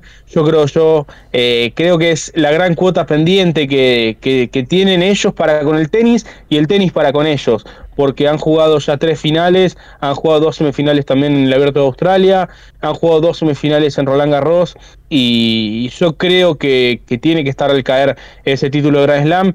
Ellos, al menos en la previa de Wimbledon, habían dicho que, no estaban desesperados por, esa cuestión, que intentan disfrutarlo un poco más, que, jugar una final de Grand Slam es, es algo muy especial, muy lindo para, para, poder vivir y que bueno, si, si se les da, ellos estarán muy felices, pero que intentan no desesperarse en la búsqueda de eso, porque en definitiva ganar un Slam es para pocos eh, pero bueno, si, si se les da en este torneo en Turín, sin lugar a dudas sería el título más importante de ambos como pareja. Recordame, a qué horario mm. sería mañana la final, eh, Lauti. Mañana la final, 14.30 hora de Turín, 10.30 hora de la Argentina, eh, por Star Plus, también por, por, la señal de cable de ESPN.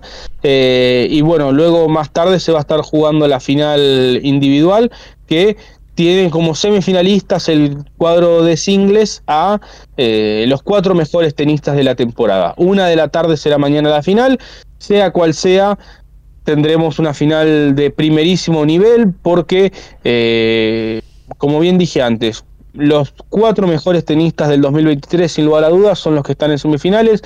No faltó drama en las definiciones porque eh, Novak Djokovic estuvo muy muy cerquita de quedar afuera, eh, hay que decirlo, tras la derrota ante Yannick Sinner el pasado miércoles, el pasado martes, perdón, quedó bastante al margen, había vencido luego el jueves a Huber Hulkach en tres parciales y eso lo había dejado contra las cuerdas, porque si Holger Rune superaba a Yannick Sinner, el italiano ya clasificado, entonces el danés pasaría de grupo y eh, el serbio quedaría eliminado por primera vez desde 2019 en el round robin, en esta instancia eh, preliminar del torneo de maestros.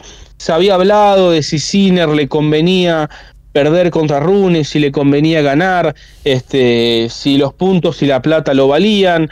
Bueno, Sinner no especuló, incluso en el tercer set jugó con dolores lumbares, superó 6-4 en el tercero a Holger Rune y de esta manera le permitió a Novak Djokovic clasificar. Y en este sentido me parece muy interesante destacar la honestidad deportiva del italiano. Son, son muchachos que, bueno, más allá de los incentivos, tanto en puntos, que sumó 200 puntos por ese triunfo y sumó nada menos que 400 mil dólares, este, como para pensárselo, ¿no? Si, si te tenés que ir para atrás o no. Este, creo yo que por sobre todas las cosas, si él hubiera estado en el lugar de Djokovic, le gustaría que, el, que le toque o el que él necesita que gane, que juegue al 100% y me parece que en ese sentido eh, está, está muy bien lo, lo, que hizo y por supuesto sería muy morboso ver una final entre Sinner y Djokovic teniendo en cuenta esta cuestión, ¿no? Que si Sinner iba a menos en el partido contra Rune, este, Djokovic hubiera quedado eliminado. Pero bueno, son las cosas que tiene este formato. A mí particularmente me parece súper atractivo, es un torneo distinto, que tiene toda esta matemática por detrás en juego y que le agrega un factor diferencial. Una matemática que estuvo ayer también en la definición del grupo rojo, porque eh, Medvedev necesitaba un set, ganarle un set a Alcaraz para poder terminar como primero de grupo eh, teniendo en cuenta que si terminaba como primero le tocaba a Djokovic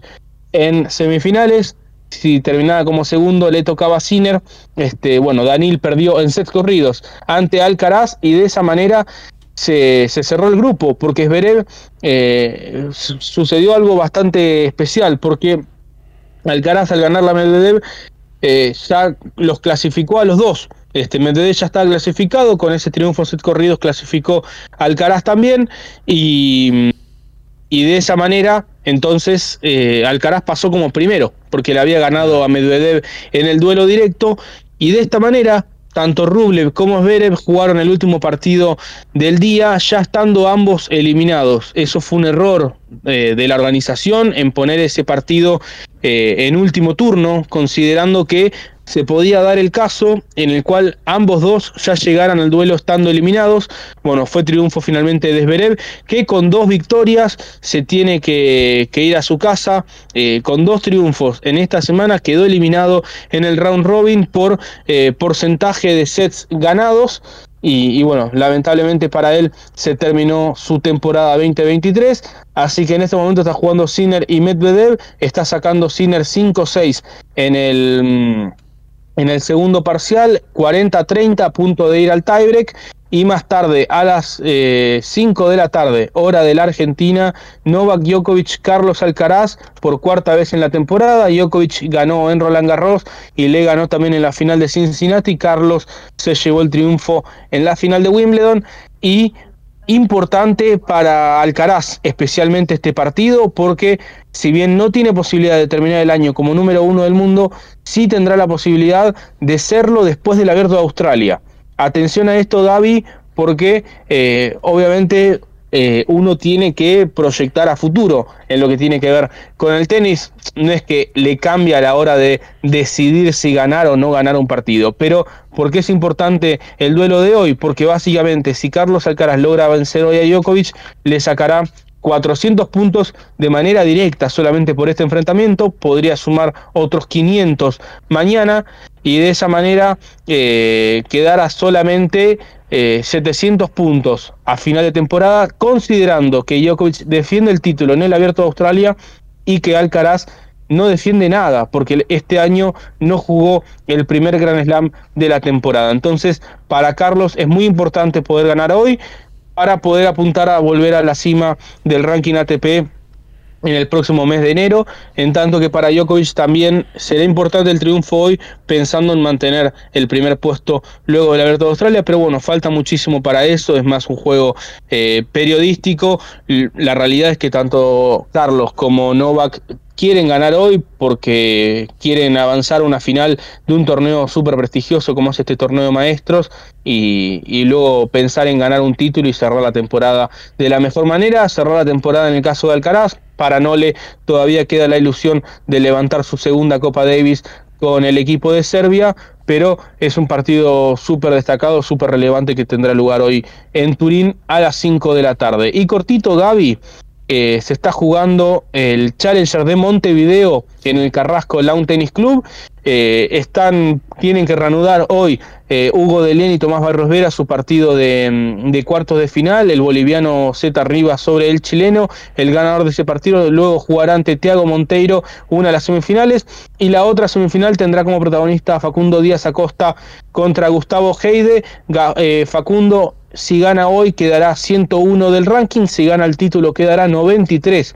Así que eh, muy especial para Facundo este, e, estos dos partidos, bueno, dos partidos si es que logra ganar hoy, porque clasificaría de manera directa al Abierto de Australia se evitaría tener que jugar la quali y también allí en Montevideo Guido Andreossi y Guillermo Durán jugarán una nueva final en el circuito Challenger ante Boris Arias y Federico Ceballos otros dos que también se puedan clasificar de manera directa al Abierto de Australia. Y en Colina, en Chile, Nadia Podoroska, como comentábamos al inicio del programa, está en semifinales. Hoy 19.30 estará jugando ante la checa Sara Beilek, una jugadora muy prometedora que ayer le ganó a Pano Duardi. Ayer Nadia logró un muy buen triunfo sobre Leo Lea Yan eh, la francesa, y bueno, estará eh, jugando esta semifinal. La otra semifinal la disputará la francesa Diane Parry y la estadounidense Elizabeth Mandlik que es la hija de la leyenda Hanna Mandlikova.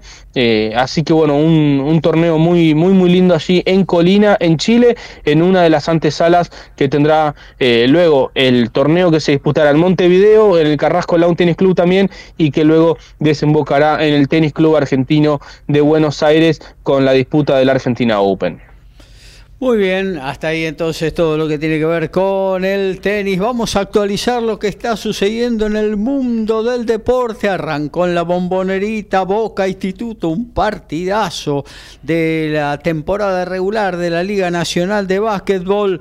Están prácticamente terminando el primer cuarto, 16-14. Boca terminó ya. Final del primer cuarto, Boca 18, Instituto 14. Muy bien, y también se está jugando rugby por ahí en alguna parte del mundo. Sí, en Europa tenemos por el top 14 y por el clásico de Francia, 24 minutos del segundo tiempo. Racing le está ganando de visitante 13 a 9 y en Inglaterra Leicester le está ganando a Northampton 18 minutos del primer tiempo 3 a 0. Bueno, y se está jugando el tiebreak en Turín. 4-2 Daniel apurando el ruso, siendo bastante más agresivo que en el resto del partido, se juega el todo por el todo, está contra las cuerdas, ahora tomando un poquito de aire, está 4-2 entonces en el tiebreak, tiene que ganar sí o sí para forzar el tercero, Sinner eh, muy ovacionado por el público italiano que casi que se quiere meter adentro de la cancha. A todo ritmo, info y opinión, Código Deportivo, Código Deportivo.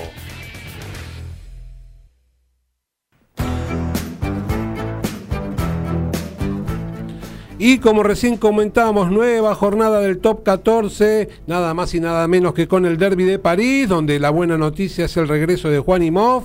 Y en el banco de suplentes del equipo contrario lo tenemos a Frankie Gómez Codela. En Perpiñán, la vuelta de Jerónimo de la Fuente e Ignacio Ruiz va desde el banco. En Clermont, Kremer, Urda Pilleta y Bautista Delgui para enfrentar al Tulón de Isa. Para cerrar, Miotti de entrada en Oyonnax frente al León de Lucas Paulos y el Bayón de Bosch y Rodrigo Bruni que van desde el banco van a enfrentar a el Pau de Gijena. Ya hay final en Pilar, allí en Mailing, la brasilera Taisa Pedretti se coronó campeona del W15 de Buenos Aires, superó a la estadounidense Harmon por 7-5 y 6-2. Dentro de un ratito, eh, Pedretti volverá a la cancha para jugar la final de dobles junto con la ecuatoriana Romero y la argentina Daniele González junto a la oriunda del Liechtenstein, eh, Zaira Zun, estarán jugando la final de la, del dobles allí en el club Mailing de Pilar con entrada libre y gratuita.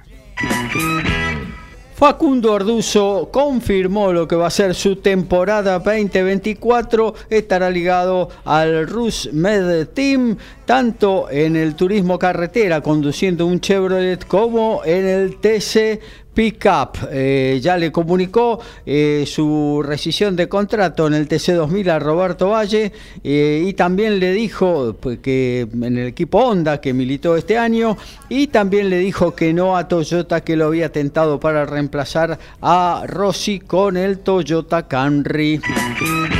Y seguimos con el automovilismo. Antes de meternos con la pelota ovalada, se realizó la segunda prueba del Volkswagen Nibus en Río Cuarto. Marcelo Ciarrochi, que está también eh, en esta ciudad corriendo en el Top Race B6 bueno, se subió nuevamente por segunda oportunidad este Volkswagen Nibus que es parte del sub que, o de los modelos sub que van a, poblar a partir del año próximo, no en su totalidad, sino que va a ser esto progresivo, eh, pero va a ser una buena cantidad de esta gama de automóviles que van a poblar la grilla de partida de la categoría más tecnológica del automovilismo eh, sudamericano. Y bueno, una semana de, de, haber salido a pista en San Nicolás, Rochi dejó muy buenas sensaciones arriba de este Volkswagen Nibus.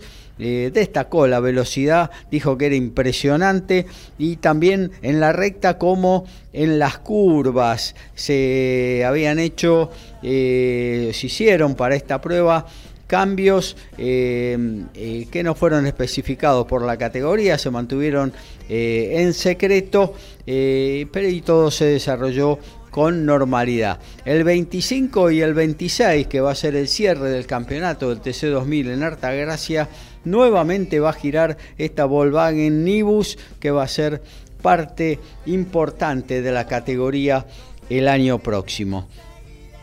F1 en Las Vegas, ¿eh? comenzó accidentada la actividad ahí en la ciudad del pecado. Eh, hoy se realizó la clasificación, donde estuvieron adelante las dos Ferrari que vienen eh, dominando las prácticas de mm, este circuito de 6.201 metros y que, a pesar de ser un callejero, parece ser uno de los más rápidos de la temporada. Hay rectas muy largas en este circuito ahí en Las Vegas, en la capital del juego. Leclerc primero, segundo Nicolás Sainz, tercero Verstappen, cuarto Russell con Mercedes, quinto Gasly con Alpine, sexto y séptimo, dos muy buenas actuaciones de los Williams, de mm, Alexander Albon y Logan Sargent. Octavo, otro que se metió sorpresivamente entre los 10 primeros es Valtteri Bottas con el Alfa Romeo, Kevin Magnussen con el Haas, noveno, y cierran las primeras 10 posiciones Fernando Alonso con el Aston Martin. Recordemos que Sainz va a tener que penalizar 10 10 eh, posiciones, o sea que va a alargar décimo segundo en la carrera que se va a alargar esta madrugada porque se corre de noche en Las Vegas ¿eh? y 3 de la mañana hora argentina eh, estará largándose esta que es la penúltima jornada de, de la temporada 2023 de la Fórmula 1. ¿Por qué decía accidentada? Porque en la primera práctica Duró solamente nueve minutos. Ahí el español Carlos Sainz con la Ferrari se llevó puesta una alcantarilla que estaba suelta en el circuito, rompió toda la Ferrari. Eh, y bueno, se tuvo que eh, suspender la actividad primero para eh, bueno, solucionar este tema de la alcantarilla, se la muró se la dejó en condiciones. Todo eso derivó a que la segunda práctica se realizara a las 2 de la mañana de eh, Las Vegas. ¿eh? A la hora de dormir estaban girando en el circuito eh, los Fórmula 1 y sobre todo levantó mucha... En Las Vegas duermen, duermen durante la tarde igual, Claro, sí, claro, eso es cierto, no, no habrá molestado a otro, nadie. Otro uso horario totalmente distinto. Claro, no habrá molestado absolutamente a nadie que estuviera el ruido de la Fórmula 1, eso seguro.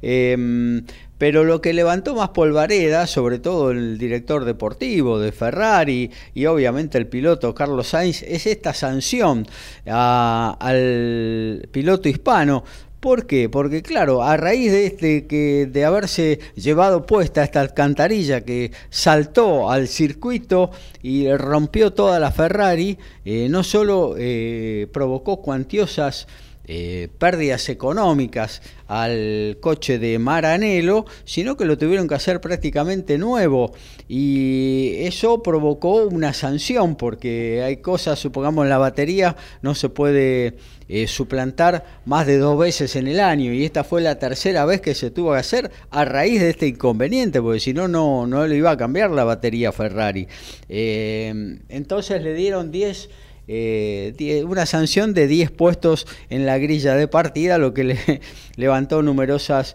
numerosos cuestionamiento- cuestionamientos y, bueno, polémicas al respecto, ¿no? Porque realmente a mi criterio y también a criterio de Ferrari, de unos cuantos equipos más, era totalmente injusta. Eh, bueno, se repartieron las eh, responsabilidades, tanto eh, Las Vegas, que le acusaba a, a la Federación Internacional, a la FIA, eh, la organización del evento y la FIA que lo acusaba a Las Vegas. En definitiva, el que pagó los platos rotos fue Ferrari Sainz, que de haber copado la primera fila de mañana en este nuevo circuito de Las Vegas, que es la tercera carrera en la ciudad del juego por excelencia, eh, pero que es la primera en este circuito, las dos anteriores se habían hecho en la playa de estacionamiento del por aquel entonces famoso César Palas.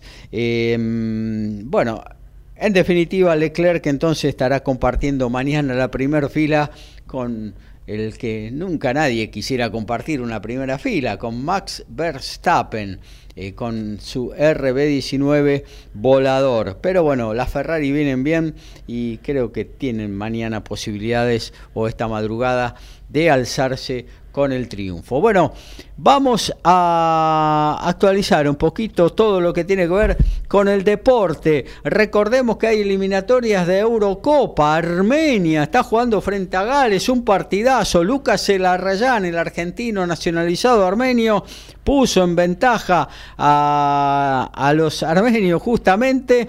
Luego empató en contra de su propia valla Tisnisikian. Y bueno, uno a uno están luego a las 14 Letonia, Croacia.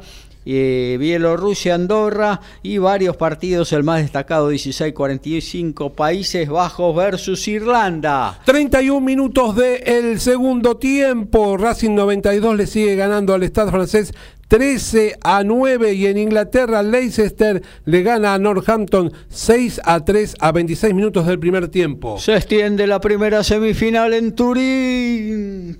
Daniel Medvedev se llevó el tiebreak por 7-4 y en estos momentos está por comenzar el tercer set. Habrá que definir el finalista entre Sinner y Medvedev en una tercera manga. A 5 minutos y 30 segundos de terminar el segundo cuarto, Boca estira las diferencias, le está ganando ahora a Instituto 25 a 16. Básquet, rugby, fútbol, tenis, boxeo, deporte motor y más. Código Deportivo.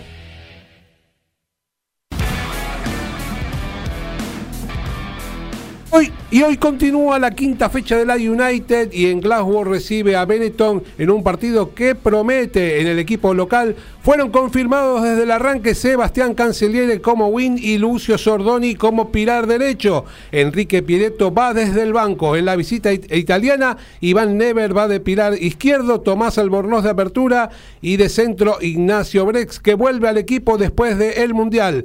Bautista Bernasconi es el hooker que va desde el banco.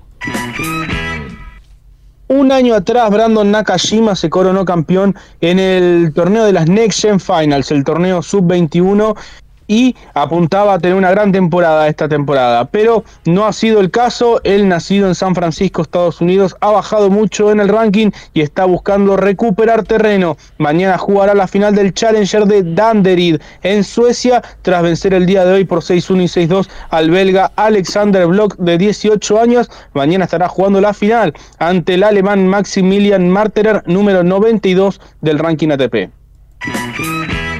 Euroliga, el Barcelona le ganó al Valencia 74 a 77 puntos de Nicolás Laprovítola, 5 asistencias, segundo puesto eh, del Barcelona con esta victoria. Luca Vildosa lideró al Panathinaikos que le ganó en su casa al Virtus Bolonia 90 a 76, 11 puntos la planilla del argentino y finalmente los 12 puntos, 6 rebotes y 4 asistencias de Leandro Balmaro no le alcanzaron al Bayern Múnich que cayó en su visita al Salguiris Kaunas por el ajustado 74-73.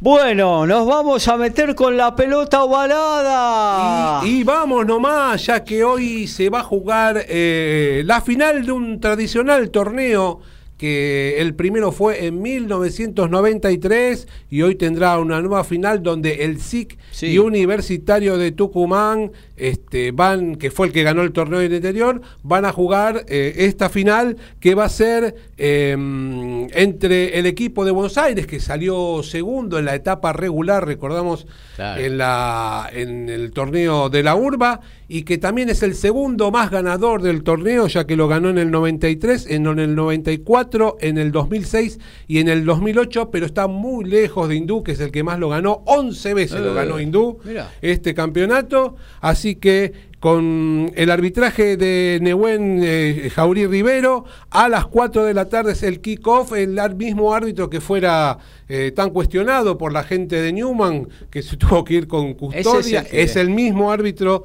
que van a Que se repetir. acordaron de la familia, Que se acordaron de la familia ese día, bueno, va a ser el mismo árbitro que va a dirigir el- el- la final de este importante campeonato.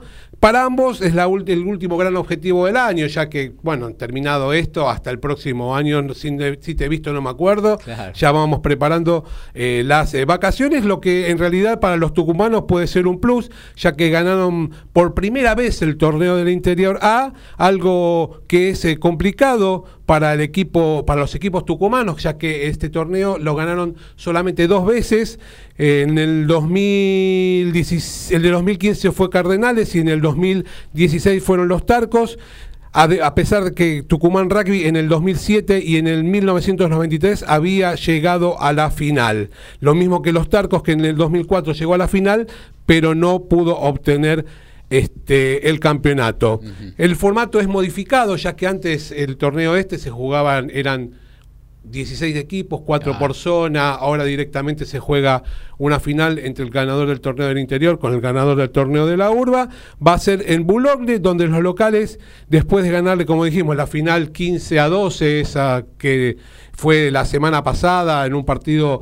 eh, A todo penal. A todo penal, donde eh, no se sacaron ventajas, de hecho, Alumni... Este, lo- Lo, podía ganar sobre la hora. Los pateadores fueron los, claro, exactamente. Erró un penal ahí. Erró un nomás. penal sobre la, la gente de Tortuguitas y que fue aprovechado después por la gente de- del SIC. El Paco Lamas la, la clavó. La clavó y terminó dándole la victoria 15 a 2 en un partido donde la gente de Alumnis había en un parcial de 9 a 3 Claro. eh, arriba, eh, parecía que podía ser, después de, de muchos años de no haber sido campeón, este, poder eh, darle la, la satisfacción a, a su público, pero la verdad sobre el final el, peso de el SIC eh, terminó dándole el campeonato a, para mí un justo ganador de ¿Cómo estaba la cancha, eh? Sí, Repleta. la verdad que sí. Qué linda estaba la tubular esa de ahí enfrente, estaba... Es la tubular que está en desnivel. Hay una Sí. parte más alta y la parte más Sí. baja, pero bueno, la verdad que no llevaron una parte de la tubular esa para completarla. Se olvidaron. Claro.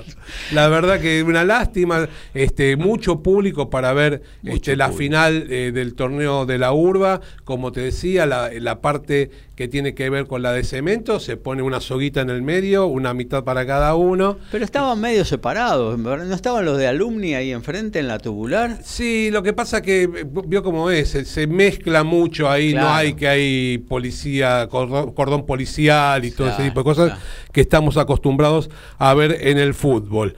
Por el lado, como decíamos, de, mm, de eso que es lo que tiene que ver con el lado de la urbo. Con el lado del torneo del interior, eh, el equipo tucumano le ganó la, semi- la final a, um, a Córdoba Athletic, eh, 25 a 21, pero lo que realmente marcó una gran diferencia fue la semifinal, donde le ganó de visitantes a Maristas de, de Me- Mendoza, en un partido que lo perdía 28 a 3, lo terminó ganando 32 a 28, Mirá. y lo fue eh, el gran paso que le dio la oportunidad de jugar la final. Este, un torneo que los tucumanos nunca ganaron, este torneo del interior, Mirá. una cosa rara, ya que suelen tener muy buenos equipos, y que pasaron ya 15 años para que se vuelvan a enfrentar el SIC y Universitario de Tucumán, ya que eh, se vieron las caras por primera vez en 1998 en un amistoso en la cancha de gimnasia y tiro de Salta, donde los porteños ganaron 20 a 10. Más, eh, un tiempito después, unos días después, el 18 de marzo del mismo año, jugaron eh, una final que se llamaba la Copa Federal, volvió a ganar el SIC 38 a 33, ya por el Nacional de Clubes solamente dos duelos, en el 2005, en la segunda fecha, Uni le ganó 19 a 14 al SIC, y en ese año eh, llegaron a la semi el equipo tucumano, perdiendo con Hindú, un eterno jugador de finales y ganador de muchos torneos, como habíamos dicho. Y la última fue en el 2008, un partido inaugural. Eh, universitario eh, perdió con el SIC 13 a 10. Así que en el día de hoy el SIC va con dos cambios con respecto al partido que le ganó al Undi, mientras que el equipo tucumano va con un solo cambio con respecto al que le ganó la final al equipo cordobés. Un campeonato, un sí que, bueno, que como decimos, tiene 27 campeonatos del torneo de la urba, este, eh, arremetió sobre el final, la verdad que, como te decía la semana pasada, solo el partido con Newman que lo perdió, pero a pesar de haber jugado mejor, lo perdió. Este, eh, fue segundo en la tabla general, una muy buena segunda ronda con una gran defensa, eh, con un momento oportuno para atacar en los momentos claves y generar puntos a su favor, aprovechando al máximo las posibilidades y siendo un equipo eh, equilibrado y ordenado con un gran rendimiento. Por el lado de la gente de Universitario de Tucumán, como decimos, ganó, esta va a ser su tercera final de este torneo perdiendo la del 2002 y la del 2009. De todas maneras, es el más ganador del NOA. Tiene 24 títulos el equipo tucumano en el norte de nuestro país. Eh, en esta oportunidad, eh, vamos a recordar que el SIC nunca perdió una final del torneo del interior.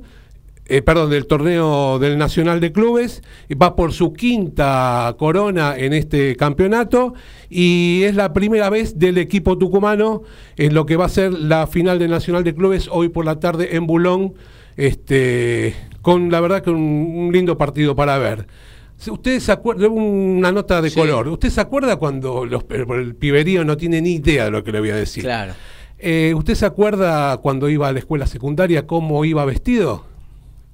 Y tenía un uniforme. Tenía un uniforme que tenía el blazer azul, y el pantalón gris. Esos son los colores de Universitario de Tucumán, rememorando esa situación es eh, a franjas horizontales azul y gris por el uniforme que utilizaban los universitarios y los secundarios. Vaya a saber en qué época, ¿no?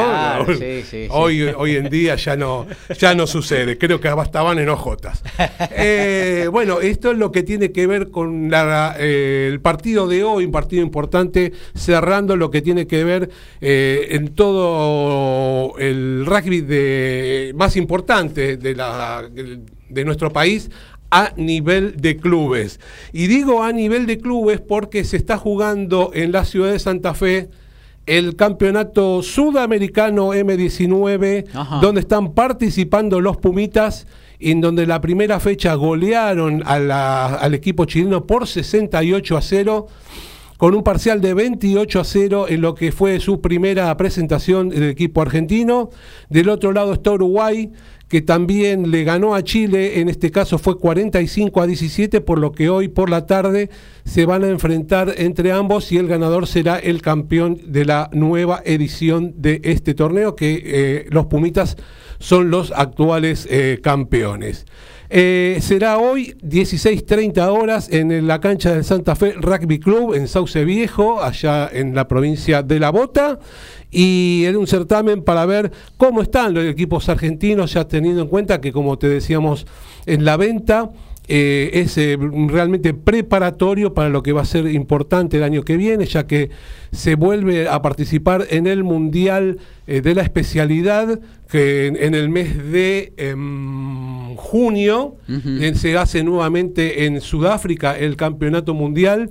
Pero previo a eso tenemos el Rugby Championship que se va a jugar en el mes de abril en la ciudad de Gold Coast en la Australia. En Australia, mm. donde van a ser tres semanas, todos contra todos, para ver quién es el campeón del Championship M20, un torneo que va a estar lindo, importante, para ir fogueando a los Sudáfrica también juega. Sudáfrica, Australia y Nueva Zelanda, los cuatro equipos del Sansar confirmados para jugar un lindo torneo de eh, chicos de M20, que seguramente muchos de ellos lo vamos a ver eh, triunfando en los seleccionados de cada uno de su país.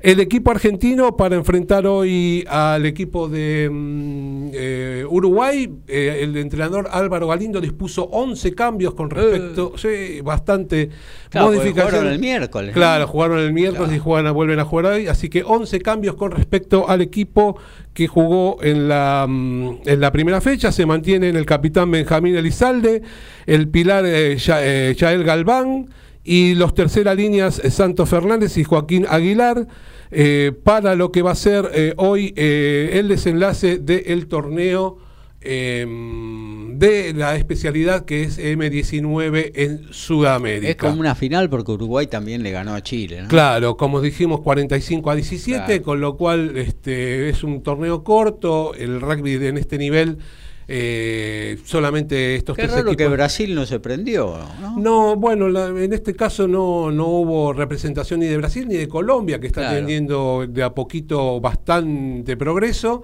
Claro. Pero bueno, será cuestión de ir puliendo la situación y de a poco ir incorporando cada vez más equipos para hacer, la, la verdad, un torneo cada vez más competitivo. Claro que sí.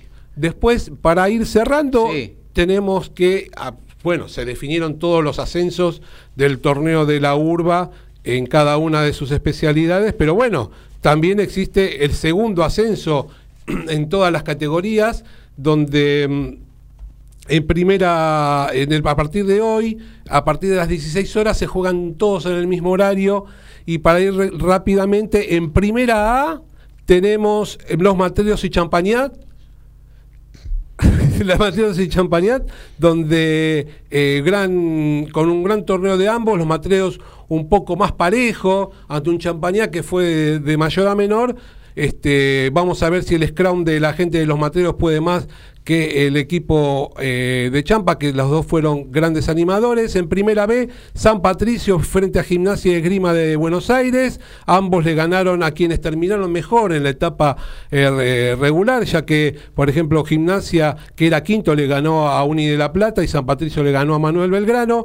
En primera C, Liceo Militar ante Monte Grande, dos que pelearon arriba hace mucho tiempo, hace tres años que la viene peleando, peleando. Bueno, uno de los dos va a llegar eh, el próximo año a jugar en la etapa eh, superior. Y para ir cerrando, en segunda, Virreyes frente a Mercedes y en tercera, Arsenal Náutico Zárate frente a Tigre Rugby Club. Muchas gracias Alfredo González. Antes de meternos rapidito en lo que tiene que ver con eh, el eh, básquetbol, eh, nos vamos al Pala Alpitura, ahí en Turín, que debe estar en llamas, amigo Lautaro.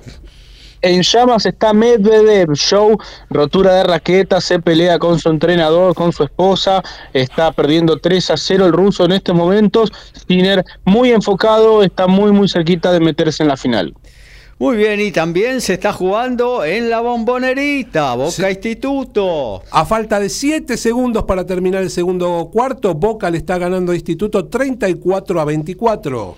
Te cuento que siguiendo con la Liga Nacional de Básquetbol, quinta victoria consecutiva de horas, 92-84 le ganó el Templo de Rock a eh, Riachuelo Quimsa. Eh, trabajosa victoria, pero victoria al fin frente a Oberá Tenis Club 80 a 75. Emiliano Basabe 19 puntos fue el goleador y San Lorenzo que este año ha cambiado la ecuación. Recordemos que eh, en la temporada anterior el Ciclón eh, peleó hasta último momento el descenso, incluso llegó una final por el mismo contra Atenas de Córdoba. 5-2 quedó el récord actual de San Lorenzo que le ganó 92 a 68 con contundencia a Independiente de Oliva en el Roberto Pando Seba Lugo 18.5 rebotes.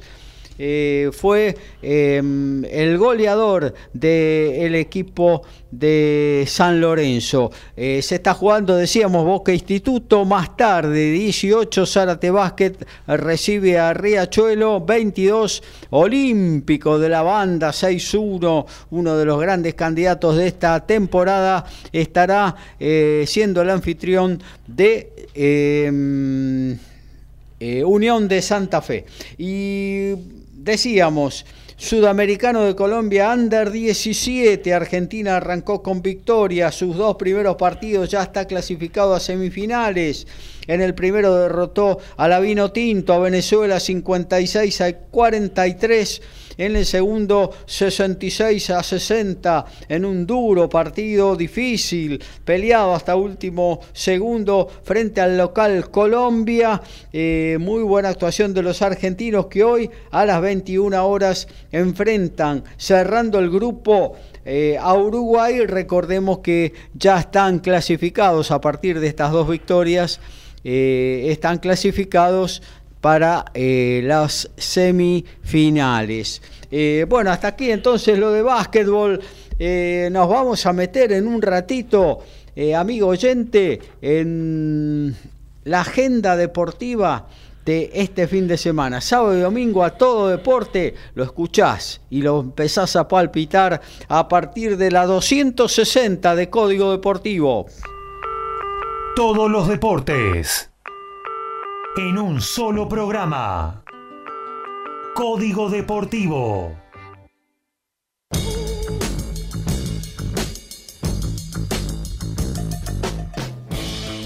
Y hoy tenemos bastante rugby para ver. Rápidamente, Harlequin y Saracen por estar más en la Premiership, 14 y 30 horas a amistosos internacionales Estados Unidos España por estar más a las 4 de la tarde a la misma hora. Pero se juega la final del Nacional de Clubes el SIC y Universitario de Tucumán. Los podés ver por ESPN 2 también pero por estar más la final por la primera A los Materos y Champañat por estar más. 17.05 Castre frente Toulouse, también por estar más por el top 14. Ya en el día de mañana por la Premiership, Exeter Gloucester a las 12 del mediodía por ESPN Extra y por el top 14 17.05 La Rochelle frente a Bordeaux por ESPN 3. Eliminatoria Sudamericana, próximo martes, 20 horas, Paraguay-Colombia, 20-30, Uruguay-Bolivia, mismo horario para Ecuador-Chile, 21-30, Brasil-Argentina, 23 horas, Perú-Venezuela. En estos momentos puedes ver la definición de Sinner contra Medvedev por ESPN y Star Plus.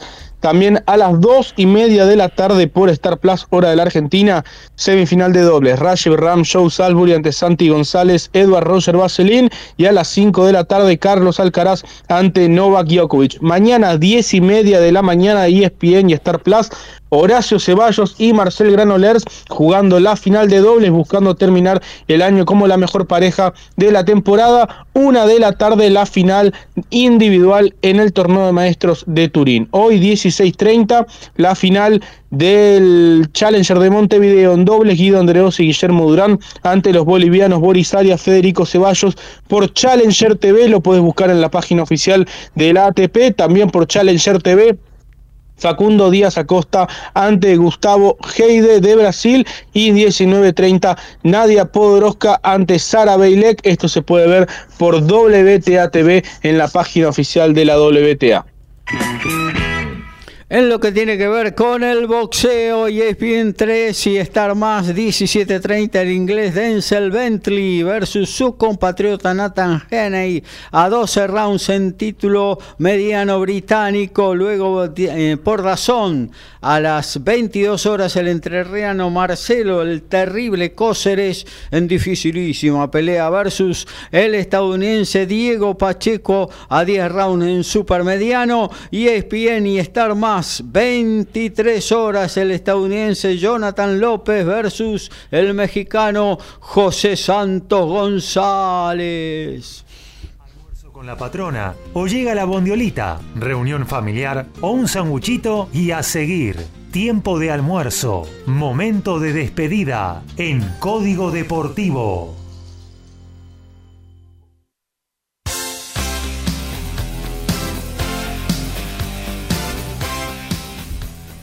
Bueno, y llegó la hora de la despedida, se nos acabó esta edición a todo ritmo, 260 de Código Deportivo, nuestra tercera temporada en el aire, siempre aquí en nuestra casa, en MG Radio, desde el corazón de Villa Pueyrredón, cada rincón del planeta. Los saludamos a Lautaro Miranda hasta el miércoles próximo y de paso nos pega una actualización de lo que está sucediendo en Turín. Abrazo grande Gaby, 4-1 Sinner en estos momentos ante Medvedev, el italiano muy muy cerquita de convertirse en el primer tenista de su país en jugar una final del Masters. Luego más tarde por supuesto Alcaraz contra Jovic, mañana Ceballos por la gloria y por la historia eh, allí en Turín. Un abrazo grande para vos, para Alfredo, para toda la audiencia, que tengan un muy lindo fin de semana y nos estamos reencontrando el próximo miércoles. Que disfruten, mañana a votar, un día muy importante y también a disfrutar el feriado del día lunes. Un abrazo grande para todos. Claro que sí, un abrazo, lo mismo para vos, Alfredo González, un abrazo grande y hasta la próxima. Un abrazo para todos, saludos eh, a Lautaro, a vos Gabriel y a los oyentes para, por haber participado haber compartido estas dos horas a todo deporte. Déjame decir que se fueron al descanso, Boca le está ganando a Instituto 34 a 24 y en el rugby final del derby en eh, París, eh, Racing 92 le ganó al Stade francés 13 a 9. Muy bien, muchas gracias Alfredo. Nos reencontramos en lo que tiene que ver con Código Deportivo el próximo miércoles 22 horas mañana, jornada cívica, ¿eh? Eh, donde tenemos que pensar en el futuro del país. No se trata de un partido de fútbol, ¿eh? de un torneo, no, no, se trata del futuro de nuestra querida Argentina. Hasta el próximo miércoles, lo mejor para todos ustedes, que tengan un gran fin de semana. Chau.